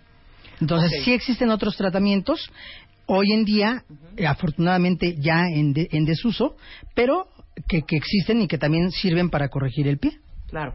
Entonces, ¿usted considera importante que lo primero, lo primero, lo primero que pregunten los cuentavientes, si desafortunadamente eh, tienen a un bebé con pie equinovaro, pregunten, ¿qué método vamos a aplicar, eh, doctor? ¿Cuál va a ser el método tratamiento? Ponseti, acuérdense bien, método Ponseti. Que ahorita estábamos viendo las fotos, me compartió el doctor unos videos y unas fotos de los otro- de la operación, la cirugía, que es ese método que se viene haciendo inclusive ahora que sí existe este método, me supongo, ¿no? Sí. Es muy invasiva. O sea, la rajadota, perdón, doctor, del piecito del bebé, pues es todo el pie, Sí. ¿no? Entonces sí pregunten muy bien, eh, consulten, eh, consulten con su pediatra y pregunten evidentemente sobre el método Poncetti. Ahorita nos dará eh, al final del programa, doctor, sus datos, su teléfono para que la gente también lo contacte. Pero ahora quisiera hablar con eh, con eh, Male García Torres. Tú tienes la fundación, la Fundación eh, Mexicana del Pie Equinovaro, porque tu bebita tuvo el pie equinovaro, ¿no? Bueno, yo estaba estudiando fuera y, y cuando me hicieron el ultrasonido de detalle a las 20 semanas, lo hacen, es- estaba en Inglaterra, lo hace un especialista en donde sí busca que si el pie viene corregido o no, porque como vemos, o sea, el pie está como rígido hacia adentro, entonces cuando el bebito está dentro del vientre y hace este movimiento, no voltea la planta del pie hacia arriba. Entonces ahí se dan cuenta que puede venir con pie equinovaro. Entonces a, las, a los cinco días de nacida de mi hija, le colocaron el primer yeso. Entonces, inmediatamente en el, en el expediente electrónico ponen ahí probable nacimiento con pie equinovaro y en cuanto nace lo confirman porque es visible y se nota muy bien. Claro. que es un impacto para las mamás cuando no saben si para ti como mamá cuando te dicen va a venir así, ya viste fotos y todo, te impactas cuando le ves su piecito porque sí es, se nota mucho. Cuando no sabes, pues es peor porque ni siquiera sabes que hay una solución. Yo ya había tenido como un lapso de tiempo para estudiar y ver qué métodos había y qué era lo que se tenía que hacer. Entonces, eh, bueno, le ponen los yesos, a los tres meses de nacida ya la dejan, como decía eh, Gilberto, ya dejan los pies corregidos y empezamos a usar el uso de la férula, que es lo que mantiene, es como cuando usas brackets y te ponen el paladar, que mantiene la corrección de los dientes. Es la férula es lo mismo, o sea, necesitas usarla para que se mantenga la corrección. Y solo por las noches, ¿no? Al Solo- principio, cuando son recién nacidos, es todo el tiempo que están dormidos, que es 23 horas al Bueno, día. exacto. Conforme van creciendo, les van bajando el número de horas a 20, a 18 y al final es entre 12 a 14 horas. Entonces es cuando hacen la siesta o cuando están dormidos. Entonces realmente es eh, un, un tratamiento que yo considero que es muy noble, que es muy sencillo que si la madre tiene la convicción de que quiere que su hijo esté bien, pues no cuesta trabajo ponerle la férula porque es algo como que ellos han vivido con ese, con e- durmiendo con ella toda la vida, ¿no? Este, en un muy pequeño porcentaje, el pie equinovaro es como más complejo y más necio, digamos, y recidiva, a pesar de que usan la férula recidiva. Recidiva es que se regresa se hacia regresa a su hacia adentro. Ajá. posición inicial, o sea, a la, la- hacia adentro, los dos piecitos Sí. hacia adentro. En el 80% de los casos de los niños que corrigen y no usan la férula, se va a regresar. Pero en 1 2% de los niños que sí usaron la férula, hay un pie como más rígido y, y tiende a regresar. Entonces, cuando ahí es donde yo empiezo, cuando Fer tenía 6 años, empiezo a buscar a un ortopedista que le diera seguimiento y que me la volviera a enyesar. Y desafortunadamente o afortunadamente no encontré a nadie en México. Y todos los ortopedistas que yo veía me decían, no, hay que operarla. Yo decía, esto no se opera. Entonces, investigando, me voy a Iowa, que es donde vivía el doctor Poncetti, y ahí eh, el doctor José Antonio Morcuende, que es el que se quedó como director de Poncetti International Association, fue el que él, o sea, trató a Fer, mi hija, y fue curioso porque yo iba por tres días, dije, bueno, nada más llego, le ponen su yeso, le cortan el tendón de Aquiles y me regreso, y acabé tres meses porque pues hubo que ponerle un chorro de yesos, y este, no era tan fácil. Pero ahí me entero de la problemática que hay en México, ¿no? Que nacen 5.000 niños al año con esta malformación. Como no es realmente hereditaria porque es un gen no dominante, o sea, a pesar de que ambos padres tengan pie equinovaro, no necesariamente los hijos lo van a tener. Entonces no es algo que esté en tu familia, ¿no? Que lo tuvo mi tío, lo tuvo mi hermano o, o- o el tío de mi primo o así. Entonces es una sorpresa porque no sabes qué hacer y no sabes si se va a solucionar o no. Entonces, ahí es donde me empieza a entrar como esta necesidad de devolver lo que yo había recibido de una manera muy fácil, ¿no? O sea, el que me hayan identificado que venía así, el que haya tenido la oportunidad de que los médicos donde la, de la universidad donde nació mi hija sí estuvieran capacitados en el método Poncetti y pues que finalmente tenía unos pies normales, plantígrados, no dolorosos. Entonces, a mi regre platicando con el doctor Morcuende le, le comenté, ¿no? ¿Y por qué en México no hay como una asociación o algo que, que nos pueda orientar a los padres hacia dónde hay médicos que sí sepan hacerlo. Mejor no es que se necesita una fundación y este y entonces ahí yo dije, bueno, pues yo la pongo, ha de ser súper fácil poner una fundación. Y pues sí, o sea, regresé, inicié con todo el proceso este, no ha sido fácil, pero finalmente el día de hoy creo que es una bendición poder tener una página de internet en donde te metas y busques eh, pie equinovaro y sepas qué es lo que hay que hacer, dónde hay médicos que sí estén certificados en el método, que sepan aplicarlo. Y la fundación finalmente el, el objetivo es difundir la malformación y tratar de acercarnos a los niños de escasos recursos para que no vivan con esta discapacidad toda la vida, sino Claro. que tengan una oportunidad como la de cualquier otro niño, o sea, porque finalmente, como dice el doctor Poncetti, o sea, son niños perfectos que solamente hay que enderezarles los piecitos. ¿Cuántos años tiene tu niña hoy? 14. Y tiene ya los pies derechitos. Derechitos. Acabo de ver una foto, ¿no? Entonces el proceso más o menos eh, a partir de que eh, de que nace el bebé con pie equinovaro a que ya los tiene derechitos, ¿cuánto pasa?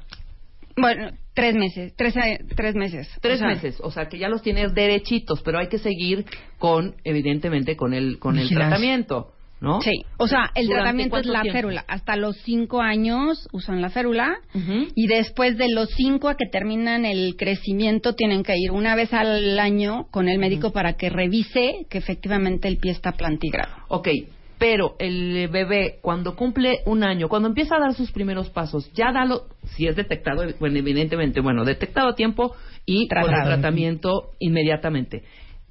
Los, sus primeros pasitos ya los da con el pie eh, Normal. normal, Normal. ya los da rectitos. Sí, completamente. Maravilloso. No te tiene, porque aquí tenemos unas fotos de unos cuentamientos que ahí se los vamos a mandar, doctor, para que los puedan evaluar. Ahorita vamos a dar también los datos del doctor, donde, pues yo creo que ya son adolescentes y eh, uno lo tiene, tiene el piecito un, poco más cortito que el otro, ¿no? Me imagino que puede ser eh, parte de este síndrome. ¿no? Sí. Ya analizará la, la fotografía y otros más que ya están grandecitos que tienen eh, sus piecitos como más metidos. Metidos. Porque quiero quiero eh, eh, quiero acordarme cómo se decía cuando teníamos los pies no tan metidos, pero que eran así, que habían unas como mangueras que le ponía. Yo tenía una amiguita que traía unas mangueritas al lado, que, eh, eran unos zapatos especiales con eh, las Mangueras. para para poder eh, separar los pies, para poder abrirlos. Eso no es pie equinovaro. Eso no, es pie equinovaro y Tiene tampoco ¿Cómo se llama? eh, Este pie, ay, los tienes metiditos, pero sí, no- normalmente eh, este, este este tratamiento de estas mangueras se llaman twisters Ajá. y se usaban para aquellos pacientes que, que tenían torsión tibial. Y la torsión tibial hace que los pies estén hacia adentro. El objetivo de estas mangueras, en teoría, era hacer con esas mangueras que el pie se fuera hacia afuera. Pero la realidad es que la torsión tibial es algo fisiológico. O sea, es algo que todos los niños tienen cuando nacen y cuando crecen va desapareciendo. Sí. Por eso es que el uso de los twisters, las plantillas y los zapatos ortopédicos no se debe de hacer porque no corrigen absolutamente nada. En todo. En todo. Ah, Ok, En todo. entonces O sea, eso es interesante. en el que nos pie está equinovaro, diciendo, doctor. en el pie equinovaro se usa una barra como la que están viendo aquí en las fotografías, que es foto. una que es una barra especial que nos ayuda no a corregir nada, sino a mantener lo que ya corregimos. Cuando esta barra no se usa, hoy sabemos que el 80% de los niños el pie se regresa. Hay muchos estudios en donde está demostrado que eso sucede. Los otros aditamentos ortopédicos, como los que acabamos de hablar, no sirven absolutamente para nada, porque las deformidades en los niños hasta los 8 o 10 años de edad aproximadamente son fisiológicas, son normales y no tienen que utilizar nada.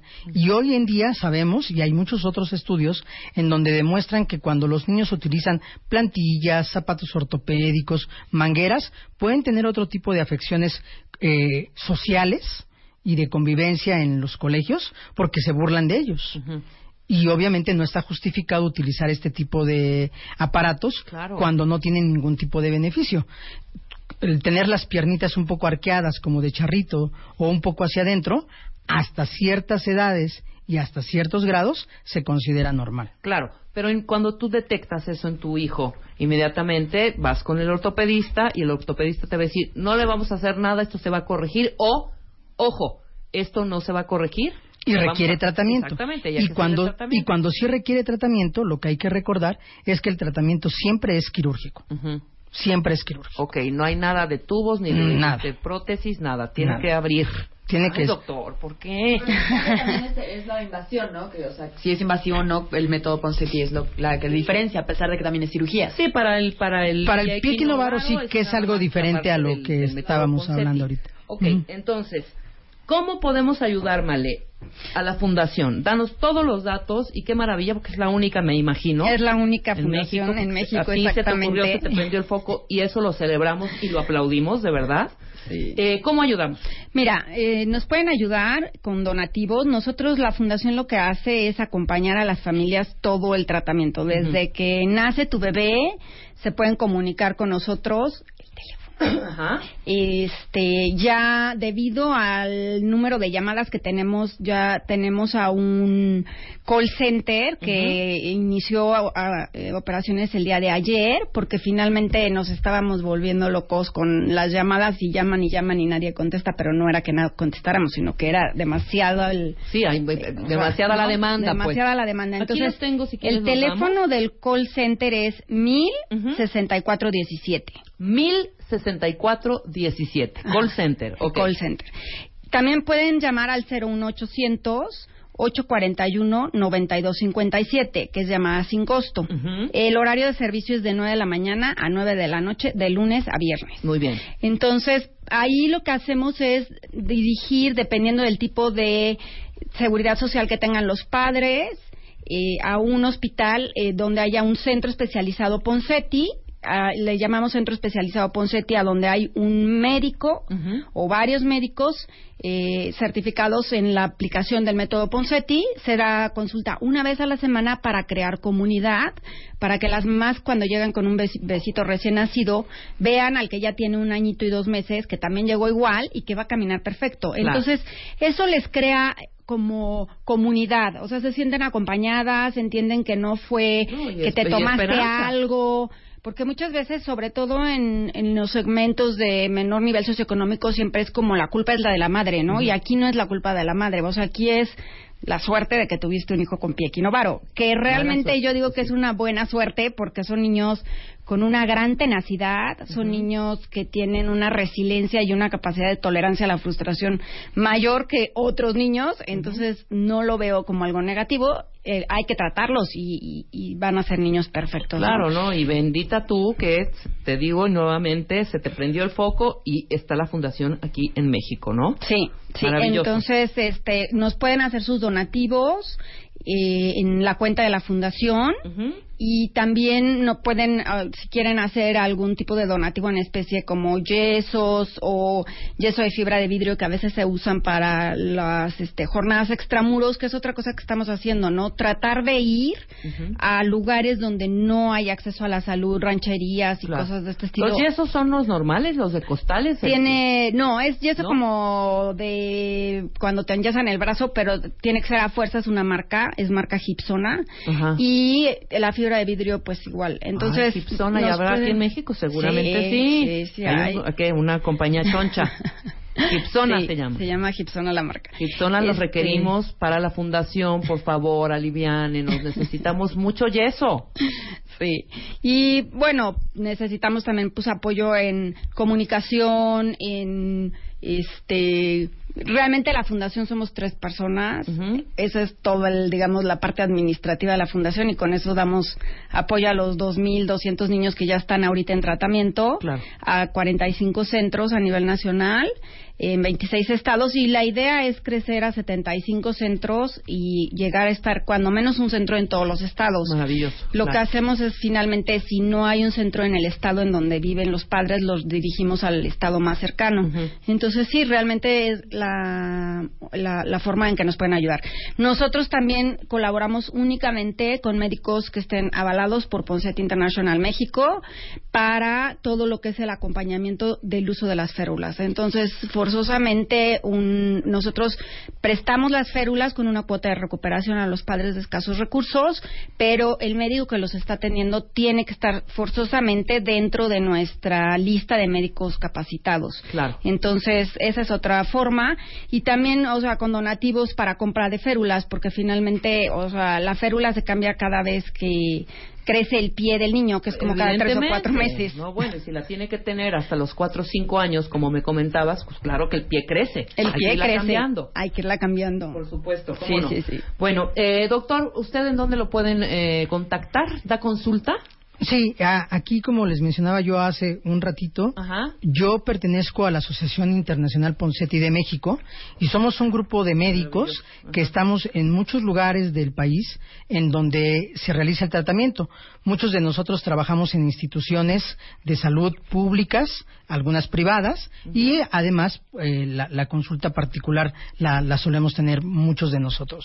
Entonces, yo lo que les diría es, como mencionó Mal hace un momento, uno de los objetivos importantes que realiza la Fundación es que en la página de ellos aparece un directorio médico en donde vienen todos los médicos que estamos capacitados para hacer el tratamiento con el método Ponseti y de esa manera se pueden este, poner en contacto con, con cada uno de nosotros. Perfecto, en ese la- las instituciones de salud como el Instituto Mexicano del Seguro Social, el, el ISTE también, eh, Salubridad, en la ciudad, por ejemplo, los hospitales del departamento, los pediátricos, en algunos de ellos hay médicos que están capacitados para hacer el, el tratamiento. La realidad es que hoy es un poco más fácil encontrar algún médico, aunque lo importante es eh, corroborar que efectivamente realice de forma adecuada el método de Ponce. Maravilloso. Y si algún cuentaviente o alguna cuentaviente necesita un ortopedista pediatra, independientemente del pie equinovaro, ¿tiene usted algún consultorio? Sí. ¿Puedo Eh, dar el teléfono? Claro que sí. Es el 5520-0368. El doctor eh, es eh, Gilberto Ríos Ruiz y está ahí en Acueducto Río Hondo, en Lomas Virreyes, ¿no? Sí. Lo repito, 5520-0368. ¿Puedo dar su mail? Claro. Doctor, eh, no, perdón, perdón, perdón, no pongan doctor. Ahorita lo voy a tuitar. Es D-R-G-I-L-R-R. Ay, doctor, no había otro más, más facilito. D-R-G-I-L-R-R arroba hotmail.com. Ahí le pueden escribir. Claro que sí, con todo gusto. Te doy la tarjetita, Lili, para que anote sus datos y los podemos tuitear. Y bueno, cuentavientes, ahí está. Infórmense, contacten, platiquen, acérquense a la fundación y bueno, a donar, ayudar. A donar, No, ayudar. por supuesto. Y a los del yeso, ¿cómo se llaman nuevamente? Le vamos a hacerles el De llamado. Gipsona. Gipsona. Ajá. A Gipsona que se, que se moche con unos, con unos este, costales de yeso, ¿cómo no? ¿No? Nos agradecemos haber estado acá. Muchas gracias, eh, mi querida Male. Doctor. Muchas gracias por la Le agradezco también que haya estado con nosotros. Nosotros hacemos una pausa y, a ver, cuentavientes chantajistas, échenos sus cuentos, sus anécdotas. ¿Cuál ha sido su chantaje favorito? Ya viene Lucio Yo- Romero para hablar de fraude en el amor y chantaje. Después del corte, no se vayan. Bebemundo presentó. Este mes, en Revista MOA, te decimos cuándo y cómo es el momento de soltar. Esa relación de pareja que no te deja nada, el trabajo que te tiene histérico y el pasado que no te deja vivir en paz. Además, ¿qué dicen los chinos de tu cara? Aprende a leer las facciones y expresiones como un experto. ¿Cómo sacarle jugo a tu lugar de trabajo? Quítate la pena y pregúntale a tu pareja cómo volverlo loco en la cama. MOA Agosto, una edición llena de paz mental, sexo y salud. Una revista de Marta de Baile. Finna go now, sexy lady. You make it so damn hard to leave. Love the way you've been doing it lately.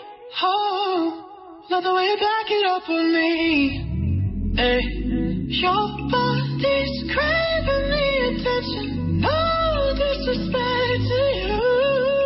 Oh, I really wanna ditch this get together. Hey.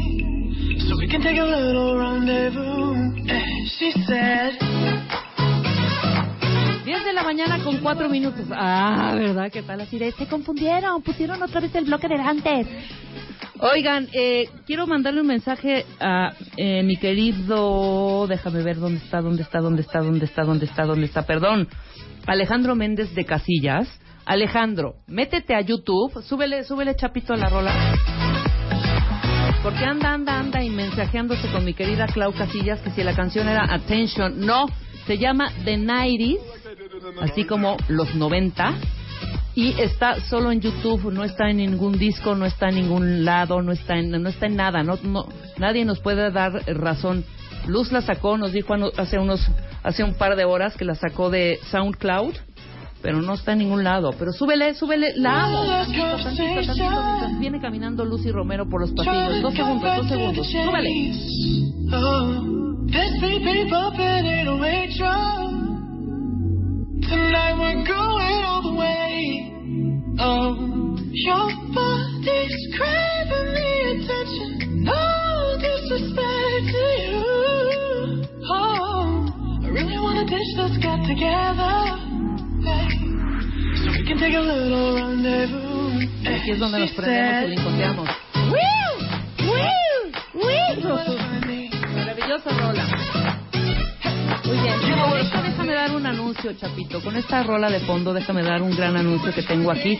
Cuentavientes, ¿cuántas veces les ha pasado que llegan agotados a su casa y se dan cuenta que en el refri no hay nada, está vacío y pues no hay nada que comer?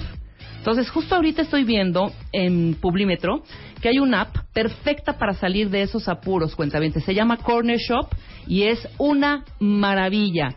Tienen shoppers especializados que se preocupan por hacer sus compras justo como las necesitan. Seleccionan cada ingrediente como si fuera para ellos mismos, por lo que les van a llevar siempre lo más fresco. Y lo mejor de todo es que llegan en 60 minutos a su casa o a la hora que lo programen, sin importar que llueve, truene o relampaguee. Para que entendamos perfecto cómo le hacen, cómo funcionan y todo lo que sabe un shopper experto, el viernes vienen al programa Cuentavientes y nos van a contar todo. Ya saben, se llama Corner Shop y hacen el súper mejor que uno mismo. De hecho, yo pedí Corner Shop, lo pedí el domingo. Pedí fruta, pedí yogurt, pedí unos tamalitos, pedí también eh, Pero lácteos. ¿Cómo es el proceso? O sea, tú dijiste, ay, yo quiero Tengo esto, la tu lista. Sí, haces tu lista. ¿no? Increíble. Y pones ahí el, el tiempo y te lo llevan justo lo que pides, fresco, increíble. O sea, no tiene pierde, ¿eh? Como si tú le hubieras dicho a tu hermana, ay, ve rápido al súper y tráeme esto Como esto". si Ah, lo vale, hubieras hecho tú, porque esa es una de las broncas que a veces tenemos, ¿no? Que de pronto puedes llamar a otros servicios para que te lleven a tu casa el súper y de pronto es unos plátanos del tamaño, o sea, de mi brazo, enormes, ya sabes. de- Y aparte "Me que le falta todavía para madurar. Exactamente. O, eh, hijo, te pedí light y no era light, ¿sabes? O sea, de pronto hay eh, ese tipo de situaciones. Corner Shop, perfectamente a tu, de, de, de, de tu lista, de tu lista, de tu app, a tu casa en friega. Increíble. De la verdad vale la pena. Yo la tengo. Es más, les voy a mandar, no, no estoy bromeando, yo la tengo. Ahorita les mando una foto de mi app y de mis compritas para que vean. Mi querida Lucy. ¿Cómo estás? ¿Cómo estás? Muy bien, ¿tú? Pues acá muy contenta. Que ahí te vengo viendo desde el pasillo, que ahí vienes con una tranquilidad. Qué bonito Ay, ser tan zen. Ándale, bien moderna. Su chaleco. Eso. Oye, yo estaba... eh, Sí nos ponemos al micro porque no te están escuchando, lo- te quieren, te quieren oír los cuentavientes. ¿Cómo no? Oye, estaba yo platicando con mis cuentavientes a partir de, de que eh, expusimos este tema. Desde la mañana lo estamos, desde hace un par de horas lo estamos promocionando del chantaje.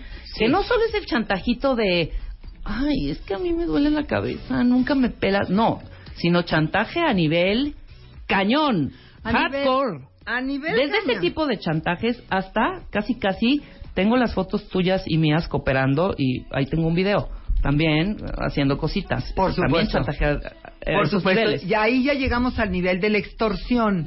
Y tú sabes, Rebe, eh, que mm, si este programa ah, para mí es tan importante y el tema para compartirlo con, con todos nuestros cuentavientes es poder prevenir y poder saber qué está sucediendo. Entonces, si traigo esto a la mesa, ¿sabes por qué? Es por, porque me llegan los casos.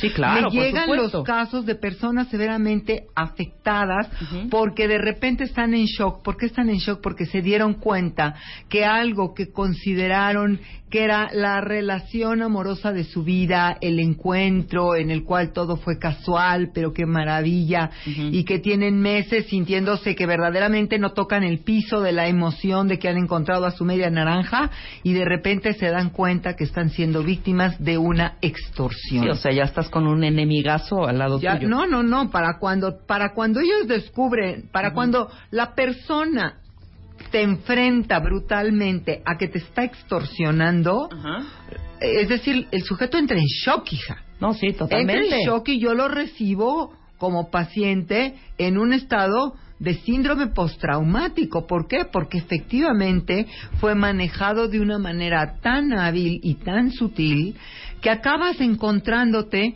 con que estás en medio de una explotación y de un chantaje. Y esto que antes era, si tú quieres, como que, ay, por ahí te lo encontrabas uno en mil, pues ahora es el pan nuestro de cada día con las redes, hija. Sí, totalmente. Pero ¿qué Sí. pasa en nuestro cerebro, Lucy? Este comportamiento chantajista, ¿a ¿qué se debe? Vámonos un poquito atrás y desde lo leve hasta estos grandes eventos en donde dices, Dios mío, ¿cómo puedo quitarme a este casi casi asesino serial que está acosándome totalmente y chantajeándome de esta manera brutal, ¿no? Ok.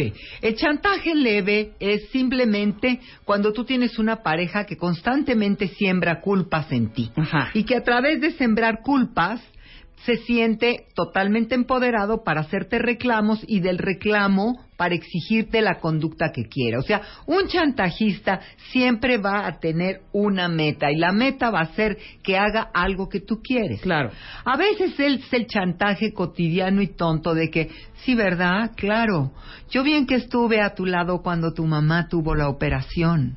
Y yo bien que te estuve cuidando la vez que te accidentaste de tu pierna.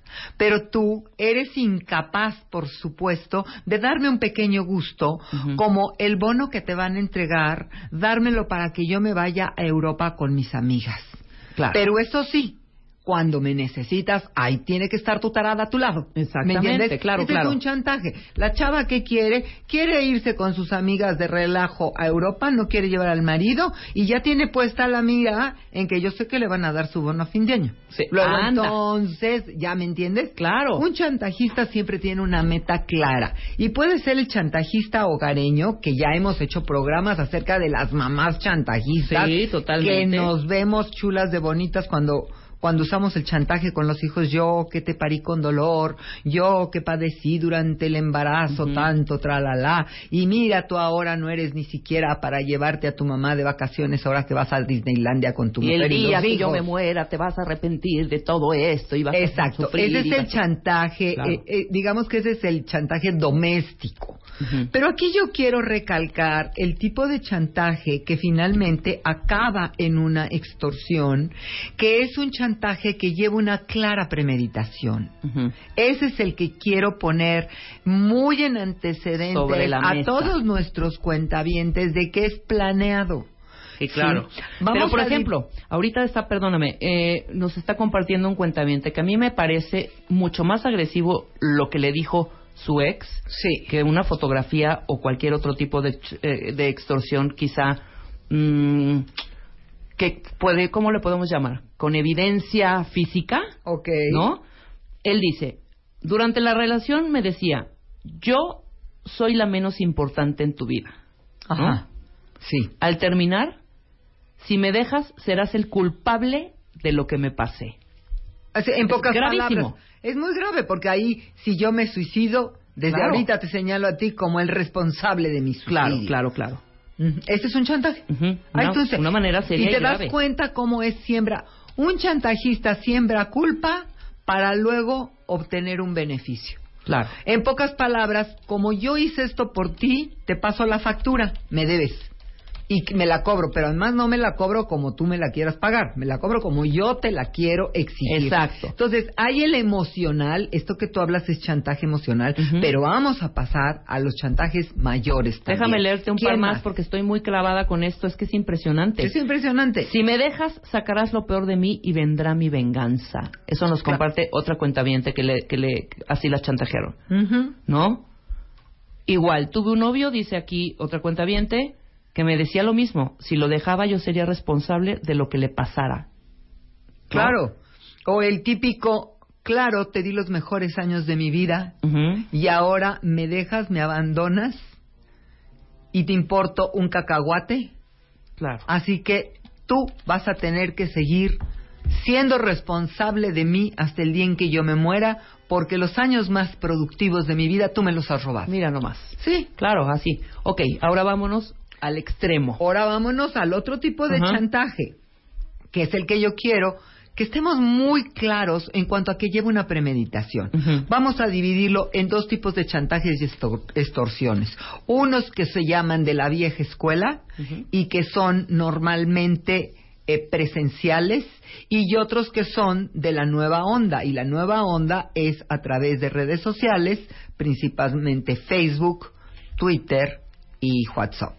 La, cualquier forma de publicación en las redes. Entonces, entre los entre entre los de las viejas escuelas están lo que se le llama un cazador lento. Un vamos a entender algo. Este tipo de personas que están planeando chantajes y extorsiones vía pareja sentimental, sí, que eso es lo que es horrible, ¿me entiendes? Porque una cosa es que vayas a chantajear a alguien en un negocio, no, esto siempre es a través del enamoramiento, a través de la seducción, a través de la sensualidad, a través de la presencia en compañía. Estos de la vieja escuela establecen, digamos que una zona donde se van a desempeñar.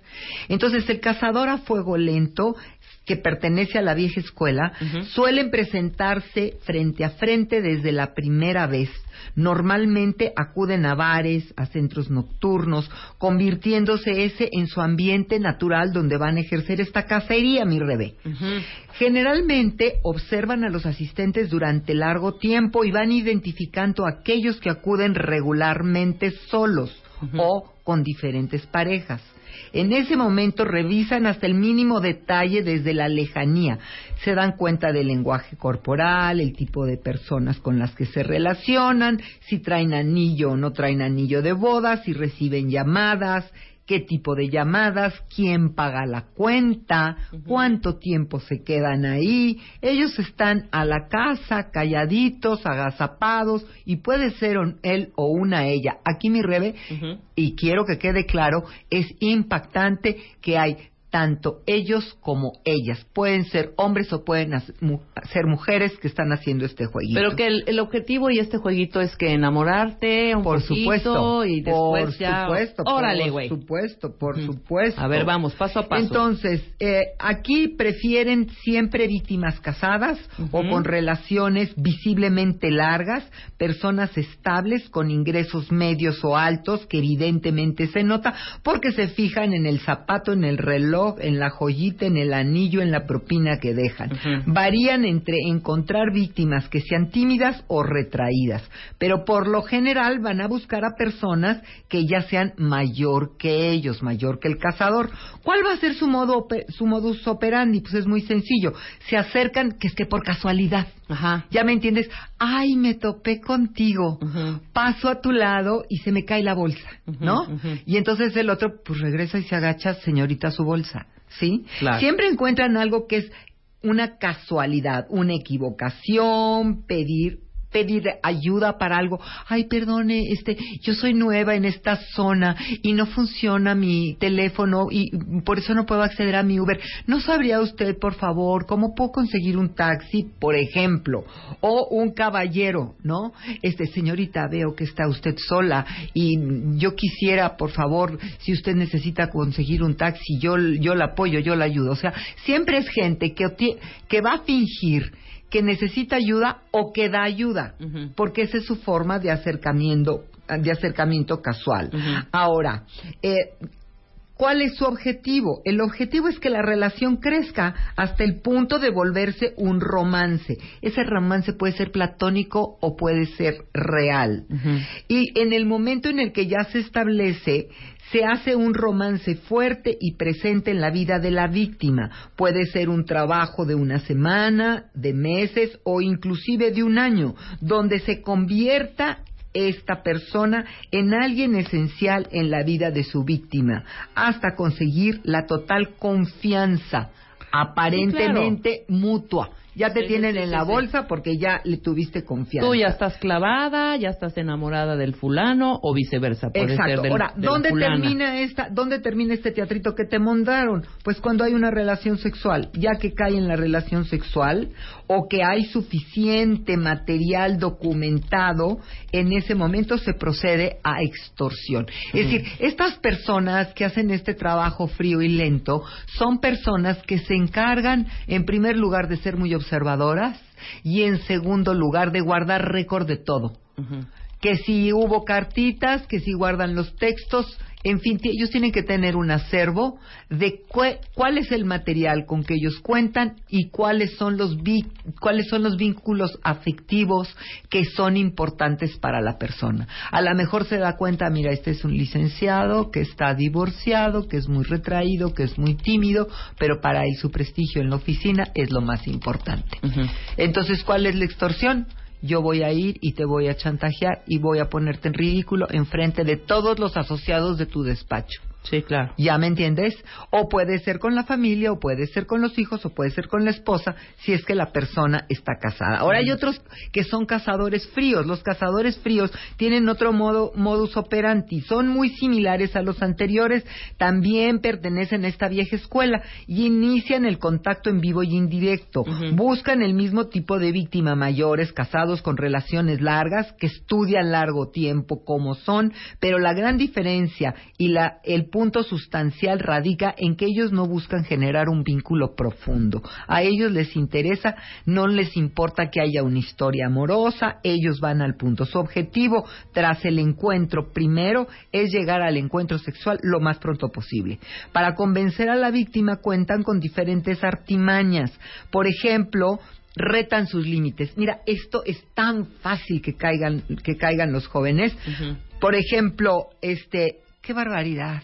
Pues que no sabes tener un espíritu aventurero. O sea, tu vida va a ser esa cosa horrible, gris, café, cuadrada, fea. Atrévete a vivir algo.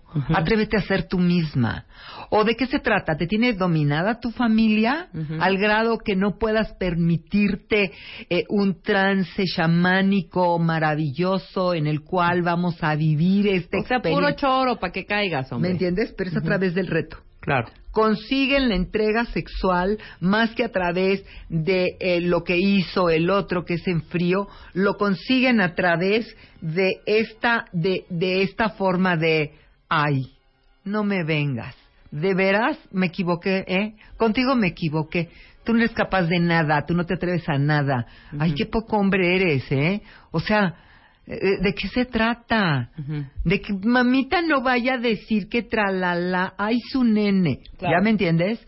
Entonces, sea un hombre o sea una mujer la que está chantajeando, muy rápido va a obtener Pero es que la yo creo que es más difícil que un hombre se resista, ¿eh?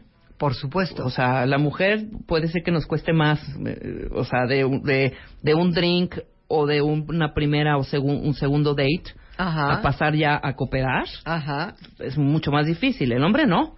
El hombre, ¿qué le vas a estar diciendo? Ay, tu mamá te renovó. No. decir, órale, va, va, como va, dónde, qué, en el- tu casa o en la mía. ¿Ya me entiendes? No, y, sí, claro.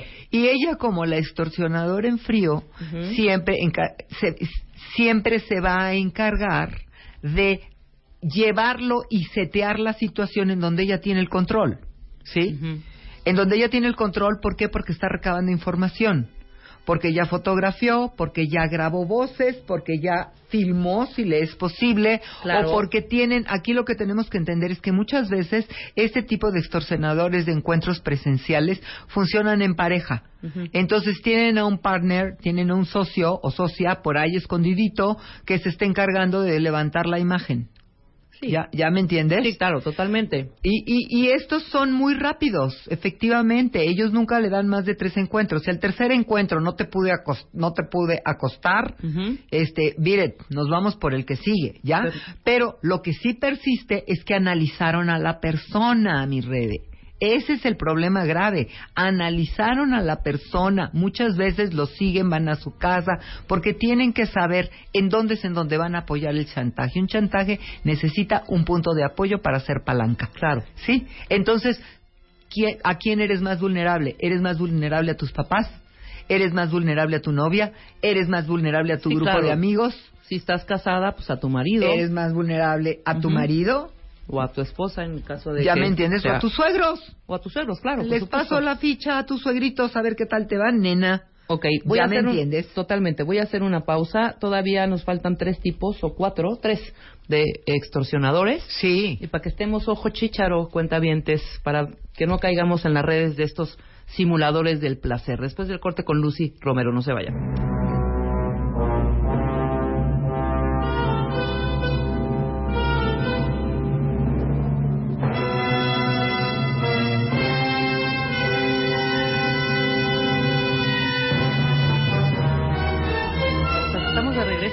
Radio. ¿Qué tema, Lucy? Bueno, Ya nos a ver, están compartiendo nuestros cuentavientes muchísimas historias. Hay una cuentaviente que dice a una amiga le pasó así en un bar, la quisieron eh, chantajear con unas fotos. Entonces, ojo, ojo para todos los que en algún momento, ¿no? Están en algún barecín, están tratando de... Ajá. Como de... de, de- pues, dile que- ay, hombre, como o del sea, encuentro si estás casual. soltero, si estás soltero es evidente que vas a ir a un antro y vas a querer Ligar. pues, ligar, hombre. Claro.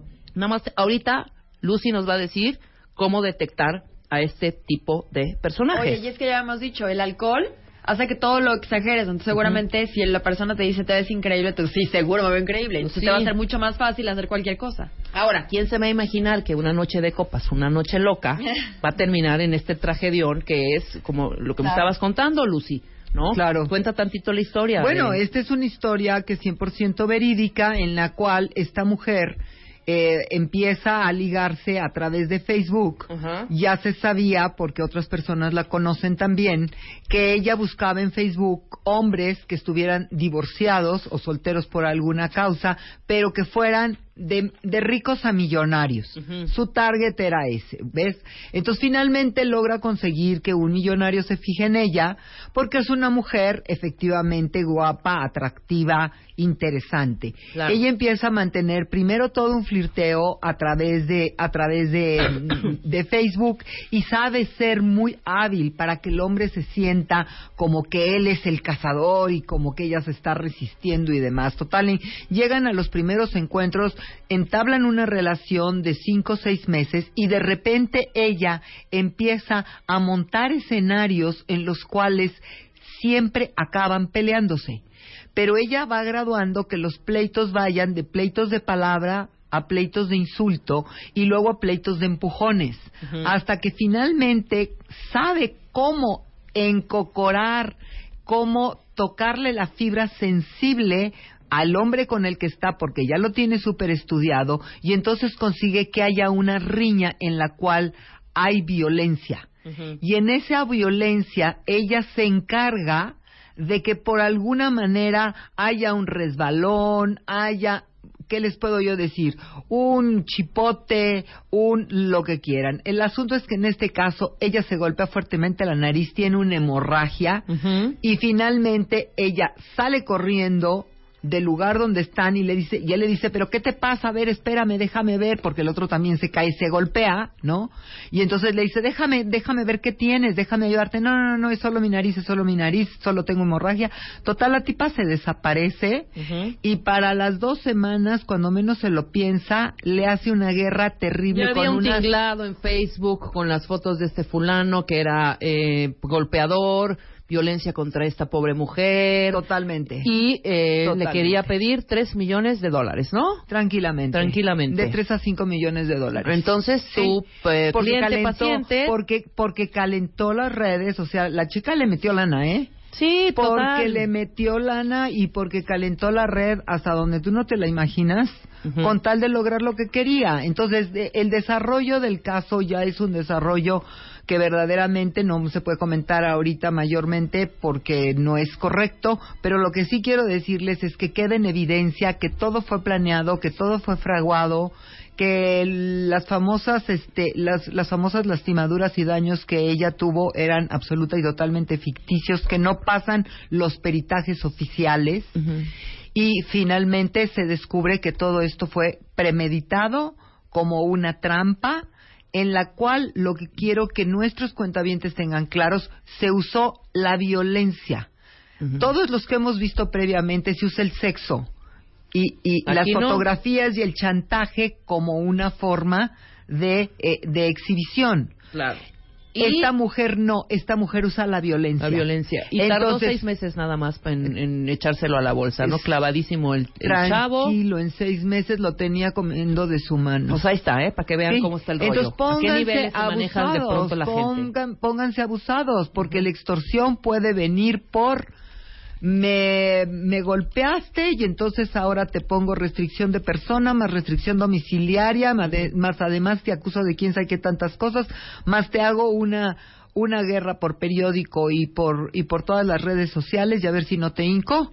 Y para que yo te levante el castigo, papacito tienes que cooperar con un depósito de tanto en tal cuenta en tal lugar. Exacto. Entonces, Mira. abusados, está sucediendo esto y no es broma. Y, y tan es así que hasta lo tenemos catalogados. Hay un estilo, ahora vamos a, a todo lo que es el chantaje y la extorsión Ya a vimos través al de las redes. a fuego lento, ya vimos los cazadores en frío, que son más cortitos, que son de relaciones como más fugaces. Pero y- son presenciales. Claro, Estos dos son presenciales. Ahora vamos a los que son por internet. Hay uno que se llama catfish. Ajá. Y el catfish, que quiere decir pez gato, es un tipo de simulación que nace en internet, se fortalece y tiene su auge en redes sociales.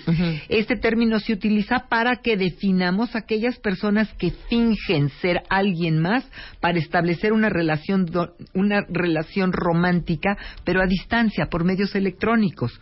Utilizan estas redes de Facebook, de Twitter y de todo lo que conocemos como Tinder y entonces se presentan de manera eh, de manera muy típica como ideales físicos, casi siempre con una historia trágica para que los conviertan en un personaje atrayente. Fon- ponen fotos a veces que no corresponden a las suyas y cuentan ya que tienen atraída a su presa y que la presa les respondió, entonces le cuentan la historia de que vienen de un amor roto o Claro. vienen de una bancarrota o fueron abandonados o fueron violados en su infancia, todo es puro cuento. Comienza con una amistad normalmente. Tal cual. Su objetivo cuál es? Establecer relaciones profundas valiéndose de inclusive, fíjate lo que hacen, eso es lo que más coraje me da, toman diálogos de películas o de novelas que saben que son sumamente pegadores o toman poemas de libros que pues obviamente enganchan a la presa de una manera muy directa. Casi siempre son solteros, viajan mucho y ya han tenido rupturas amorosas trágicas donde han sido burlados, lastimados y normalmente buscan a una víctima de, de una edad cercana a la de ellos porque de alguna manera sienten que han perdido una pareja y ahora la tienen que reponer. Este es el choro que siempre venden.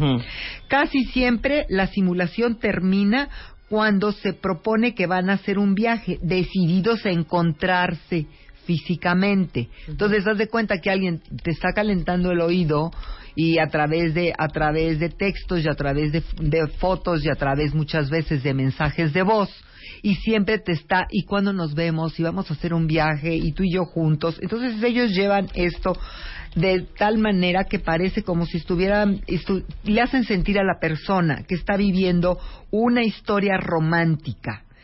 Y evidentemente esta relación ellos la llevan hasta un punto en que se va a detener dramáticamente mi rebe. Esta es, este freno dramático es precisamente para crear un suspenso. Entonces quizás tuvieron que parar en algún país, Claro. quizás perdieron sus documentos, los asaltaron antes de comprar el boleto, pero el fin siempre será conseguir que la víctima sienta que para realizar su, esta- su, su historia de amor tiene que apoyar a su pareja sin interrogar ni dudar en ningún momento. Ese es el momento donde la víctima va a hacer un depósito de alguna cantidad fuerte, pero no imposible, para poder encontrarse por fin con su amado o con su amada. Claro. Pero también ese es el momento en el cual el catfish desaparece por siempre, sin dejar rastro. O sea, te enamora, él no necesariamente busca lana, ¿no? No te va a No, con busca lana. siempre lana, lo que no busque es sexo. Ah, ok, ok, ok. El, el, No, eh, siempre- La tensión, la tensión Ujú. es Es al revés. dónde nos vamos a encontrar. Sí. O sea, Es decir, busca lana. te está Perdón, trabajando. busca sexo, no busca, Busca- lana. No, busca lana, Ah, no busca ok, ok, sexo. ok, ya entendí. Busca Entonces, dinero. Busca, no, busca Sí. dinero. No busca sexo. No busca sexo. Entonces yo te estoy vendiendo una historia. Sí, te va a y romper en el esa corazón. historia es cuándo nos vamos a ver. Te quiero conocer. Sí, pero es que yo estoy en España. Pero ven acá, mi amor, yo quiero verte, yo quiero conocerte. No, no, no, no, no. Qué barbaridad. No puede ser que tú vengas. Yo voy, voy a ahorrar y yo voy. Entonces, una semana después te dice, conseguí un préstamo. Voy, ¿sí? Y el mero día que te dice que va a comprar el boleto, te dice, ¿qué crees? Entró un asaltante en el metro y me robaron el dinero. Y estoy hecho pedazos porque además había pedido permiso en mi trabajo nada más para irte a ver. Pues obviamente tú qué dices, ay cariño, no te preocupes, yo te, yo te pago el boleto, ¿cuál es claro, tu problema? ¿cuál es la bronca, ah, bueno, pues deposítame, cuesta mil doscientos Ujú. Ya, le depositaste los mil doscientos dólares y ahí acabó tu Y historia adiós, de amor. sí, claro, ya, Ya exacto, ahí fue tu prueba de amor. Ahí acabó tu historial, tu historial de amor. Pues aguas también en las redes, que están virtuales estos señores también, ¿no? Claro. Y señoras. Sí, ahora hay un catfish que no te va a pedir dinero. Ese catfish lo que le gusta es estar jugando Con las con emociones. las emociones de los demás. Es una especie de vampiro emocional que tiene a cuatro a cinco víctimas al mismo tiempo en paralelo y que las tiene eh, suspendidas con estas historias amorosas. Ahora, hay uno que a mí de veras me impactó por su sofisticación. Fíjate, este era un hombre que enamoraba a mujeres siempre con el mismo perfil, mujeres mayores de 45, entre 45 y 52 años, eh, de preferencia viudas, divorciadas o solteras, ya con una carrera o con una posición establecida, y entonces las empezaba a enamorar por por eh, por internet, ¿no? Y ya que las tenía muy enamoradas por internet, le decía, mi reina, muero por verte, por favor ven, sí. Este este este cuate muy muy abusado, la verdad, muy inteligente. Este vivía en en en Vancouver y le decía, mi amor, ven, y yo aquí tengo un departamento, vamos a pasarla muy bien. Y entonces, efectivamente, la chica, ella, junta su dinero y se va, y él la tiene cuatro, digamos que cinco días, cuatro noches en su departamento. Con eso. Platican, comen, cenan, hacen el amor y demás. Ella se regresa más enamorada que nunca y dos meses después le dice, ¿qué crees? Me acaban de pagar un dinerito y muero de ganas de irte a ver. Ya junté para el boleto. ¿Me puedes recibir en tu casa 10, 12, 15 días? Sí, claro, dice la otra. Entonces ella, pues obviamente se encarga pues de tenerle comida, de tenerle salidas, de tenerle shows, de tenerle, ajá, ¿me entiendes? Y entonces el otro llega y efectivamente le hace pasar un buen tiempo a su Dulcinea, a su amada. ¿sí? Nada más que ella después se da cuenta de que tiene siete mujeres en siete países diferentes. Entonces el señor viaja gratis, lo único que paga es su boleto. Claro. ¿Ya me entendiste? Sí, o sea, viaja gratis claro. y, opera gratis también, hombre. Tiene cama, tiene casa, tiene compañía. Claro. Como se escoge mujeres inteligentes, tiene guía de turistas. Porque cuando tú recibes un amor, pues lo- ¿a dónde lo llevas? Lo vas a llevar a Bellas Artes, a Teotihuacán, a San Miguel O sea, Allende. el señor pasea, básicamente. El señor pasea, el señor duerme, el señor hace el amor tranquilamente. A una, ¿qué te puedo decir? A una quinta parte de lo que le hubiera costado él tener que hacer todo su procesito Sí, claro, por supuesto. Y por tiene supuesto. cinco así alrededor, entonces echa cinco viaj- viajecitos de 15 días al año porque en realidad el señor ya está retirado. Imagínate. Y ese, exacto. Claro. Y es eso. Hijo, Max. Pero las cinco sienten que ellas son the one and only. Ah, claro, Eh, obvio. por supuesto. Entre las cinco no saben qué está pasando. Están clavadísimas. Y esta persona a la que le pasó esto me dijo, mira, yo me di cuenta cuando en el segundo viaje a Vancouver que hice, Ajá. me di cuenta que él en realidad me decía, ay, nena, estás en tu casa. Aquí están las llaves, aquí está el refrigerador, aquí están las toallas, y él se iba a hacer sus cosas. Nunca me paseó, nunca me sacó. Y entonces yo dije, ¿dónde está la novela amorosa? Sí, claro. ¿Y dónde está, o sea, dónde está la super bienvenida que yo le hice a él y que cada vez que él quiere venir a México yo me desbordo? ¿Verdad? Sí, no, Hay, no hay de vuelta. No, no, el señor lo único que hacía es que compraba doble el súper esa semana. Sí, nada más. Y punto. o Qué sea, bonito. el señor no invertía y el señor vivía su su romance, Su romance. De, de cinco continentes feliz de la vida. Entonces, Perfecto. ahora, existe otra forma que le llaman el LOL, el LOLI MS, MSN. Sí, el de mensajes. El de mensajitos. Y le llaman el loli porque es así como ingenui- ingenuo. Como que aquí no pasa nada. El hábitat también son los medios digitales, específicamente redes sociales. Este tipo de chantajista o de extorsionadores no discriminan en edad de sus posibles víctimas, pero se aseguran de que todos sean mayores mayores de edad o por lo menos de 30 años. Generalmente escogen a víctimas jóvenes que parezcan retiradas, con poca vida social y sin pareja, pero relativamente activos en medios digitales. Esto se me hace de una gran agudeza, porque hay muchos. Claro. Hay mucha gente tímida o solitaria, de acuerdo. Totalmente. Entonces, este tipo, eh, todos comienzan con una inocente petición de, de una amistad en la red social, inclusive de un chateo común y corriente. Buscan que la conversación sea por chat y que se utilice y lentamente vaya teniendo un tono de carácter sexual para que haya una fácil mala interpretación. Después de esto, proceden a enviar fotos sugerentes y finalmente empiezan a pedir fotos cada vez más sugerentes de la víctima con la cual están trabajando, hasta que finalmente piden fotos de desnudo. Una vez que consiguen esto, pues empieza la extorsión que a ellos les costó cero pesos, cero centavos y solamente ser muy agudos en investigar todo el banco de fotos de su víctima para saber quiénes son las personas significativas dentro de su núcleo dentro de su núcleo eh, cercano porque Claro. pues tú sabes que para eso un buen un buen hacker o un buen estoqueador rápidamente sabe quién es en tu corazón importante porque en tus fotos de Facebook está toda la historia.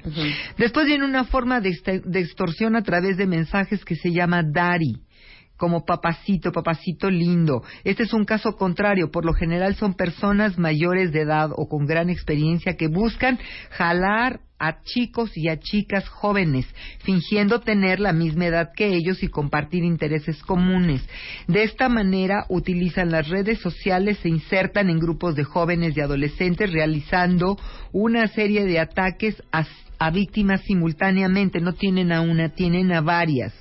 ¿Cuál es el objetivo? El objetivo es que la plática vaya poniéndose más suge- sugestiva y explícita cada día hasta que llegan al momento de intercambiar imágenes. Atacan y iniciarán mandando imágenes falsas diciendo que son un él o, o una ella y entonces pedirán una retribución de imágenes a sus víctimas, ya sean desnudos o realizando alguna pose extravagante, exótica, sexy. La simulación termina cuando la amenaza de hacer públicas las fotos o los videos dentro de la conversación sexual también han tomado todos los screenshots y es muy fácil extorsionar a alguien de esta manera. Se parece un poquito al anterior, nada más que este es un mayor que se infiltra en redes de jóvenes. Esta es una de las formas más peligrosas de extorsión. Por lo general son adultos buscando menores de edad o personas jóvenes para obligarlas a tener relaciones sexuales con tal de no hacer públicas sus fotos. Es decir, a veces lo que quieren es un hombre mayor que lo único que va a querer es poder poder conseguir que chicos o chicas jóvenes tengan sexo y si no viene la extorsión. Pues ahí está. Ahora vienen nuestros consejos. ¿Cuál es nuestro más importante consejo? Por favor, no te involucres en relaciones afectivas si no hay alguien que te haya presentado a la persona. Por favor, todos esos que dicen soy tu amigo de Facebook, no perdóname, no soy tu amigo. Haz- La palabra amigo en Facebook está pésimamente mal usada. ¿Sí? Puedes tener cinco mil personas que aceptaste en Facebook o seis mil, no son tus amigos, son personas que aceptaste que vieran tu Facebook, pero no son tus amigos. No pueden ostentarse como amigos. Oye, este tip está buenísimo, cuentavientes. Miren, realizar búsquedas de las imágenes que muestran en sus redes sociales o en algún buscador de imágenes, porque siempre, y sí es cierto, ¿eh? se roban fotografías y vidas de otras personas. O sea, Se es muy roban fácil robarte la identidad de Facebook de alguien. Por supuesto, ¿No? sobre todo de una persona extranjera. ¿Me entiendes? Porque nunca te imaginas que va a haber esa comunicación. Te robas la identidad y a Claro. través de esa identidad haces todos tus chantajes. Segundo, por favor, para tener sexo, no tengan sexo casual con desconocidos. O sea, no pueden pensar que es puritanismo. Una cosa es besarse, otra cosa es fajarse, pero otra cosa es tener relaciones íntimas. Se exponen demasiado. Mínimo tengan alguien que conoce a ese alguien, alguien que pueda presentárselos. Y sí, esto- que tengan que tengas confianza de esa persona que sabes perfecto que conoce a este chavo, que sabe dónde vive, que sabe dónde trabaja, que etcétera, sí es una persona real. De es confiar, decir, claro. Intentar indagar datos sobre la persona con la que comienzas a tener una relación y verificar que estos datos sean reales antes de escalar a conversaciones en un sex texting o ceder a enviar fotografías tuyas. Tus fotografías y textos sexuales son absolutamente delicados. Y el tipo de extorsión de chicos menores hacia personas mayores para acusarlos de estupro está siendo el pan nuestro de cada día y muchas veces son comandados por los propios padres o por adultos que con los cuales comparten lo que le extorsionaron a ese joven o a esa chica porque ellos se declaran como menores de edad. Exactamente. Y ahí ahí está el asunto. Perfecto. Entonces, mucho cuidado, mucho ojo, estar pendiente de todo, pues podemos caer cualquiera, entonces mm, mejor ojo chicharo, ¿eh? Y estar perfectamente perfectamente concentrados en cada paso, porque esto puede llegar de verdad de una noche de copas, una noche loca a un tragedión. un tragedión, tu Claro. dolor de cabeza o estar embarcado a tres años de pagar un préstamo porque le tuviste que pagar a tu extorsionador o tu extorsionadora. Exactamente, ¿A hombre. qué bonita? Qué horror. Ok, hay curso. Eh, Lucy vino en la mañana Eduardo Calixto y nos dijo que se juntan este, eh, perdón, este sábado 2 de septiembre. Así Sí. es. En Polanco vamos a dar un curso maravilloso, se llama El secreto de las parejas duraderas y nos hemos unido Eduardo y yo porque queremos presentar la visión psicológica y la versión de todo lo que es nuestra fisiología, de cómo podemos hacer que nuestra pareja perdure. Obviamente tenemos alegrías para los cuentavientes. Vamos a dar ahorita una beca del 50% de pareja 50% de pareja siempre y cuando cubran el otro 50% de aquí que es miércoles al viernes a la primera persona, a la primera pareja que nos llame al 52 55 34 15 y que puedan hacer su depósito en efectivo del 50% de pareja en, eh, en, eh, entren en nuestro sitio espacioautoayuda.com ahí vienen grandes descuentos cada cada dos días cambia la tarifa así que por favor apúrense entren y vengan a tomar este curso porque es verdaderamente un caso muy especial que haya yo podido conseguir que el doctor Calixto pudiera apoyarnos para servirlos a ustedes. Maravilloso, apúrense porque quedan pocos lugares. 2 de septiembre, sábado 2 de septiembre a partir de las ocho y media de la mañana hasta las 8 de la noche. Hasta, ¿Seis y hasta media? las seis y Pues ya media. de 12 horas seguiditas. Así que, exacto, Intensivo. Intensivo. Muchísimas gracias, Lucy. Te agradezco tanto que hayas estado aquí platicando sobre este tema aterrador, pero qué bueno para que estemos pendientes y, ojo, chicharo, para que no nos den la vuelta con este tipo de, te digo, simulaciones de Así es, romance. así es, ¿no? Y corazones rotos que caemos rápido en el. Exactamente. en el Nosotros nos vamos, cuentamientos, mañana estamos en vivo. Ya viene Fer Tapia, que trae todo el análisis de la comparecencia de Graco y el socavón. Y también Trump sigue neciando con construir el muro. Eh, nuestro corresponsal Jesús Esquivel nos cuenta todo al respecto. Nos vemos mañana. Adiós, Lucy. Un beso para todos. Bye. W Radio presenta la conferencia del año. Presidente de MMK Group, primera emprendedora Endeavor México, una de las mujeres más poderosas del país según la revista Forbes, además de tener el mejor programa de entretenimiento en la radio. Con ustedes, Marta de Baile y su conferencia Mis 10 Mandamientos para Empresarios. Sábado 2 de septiembre a las 16 horas en Palco Guadalajara. Boletos en taquilla y Ticketmaster.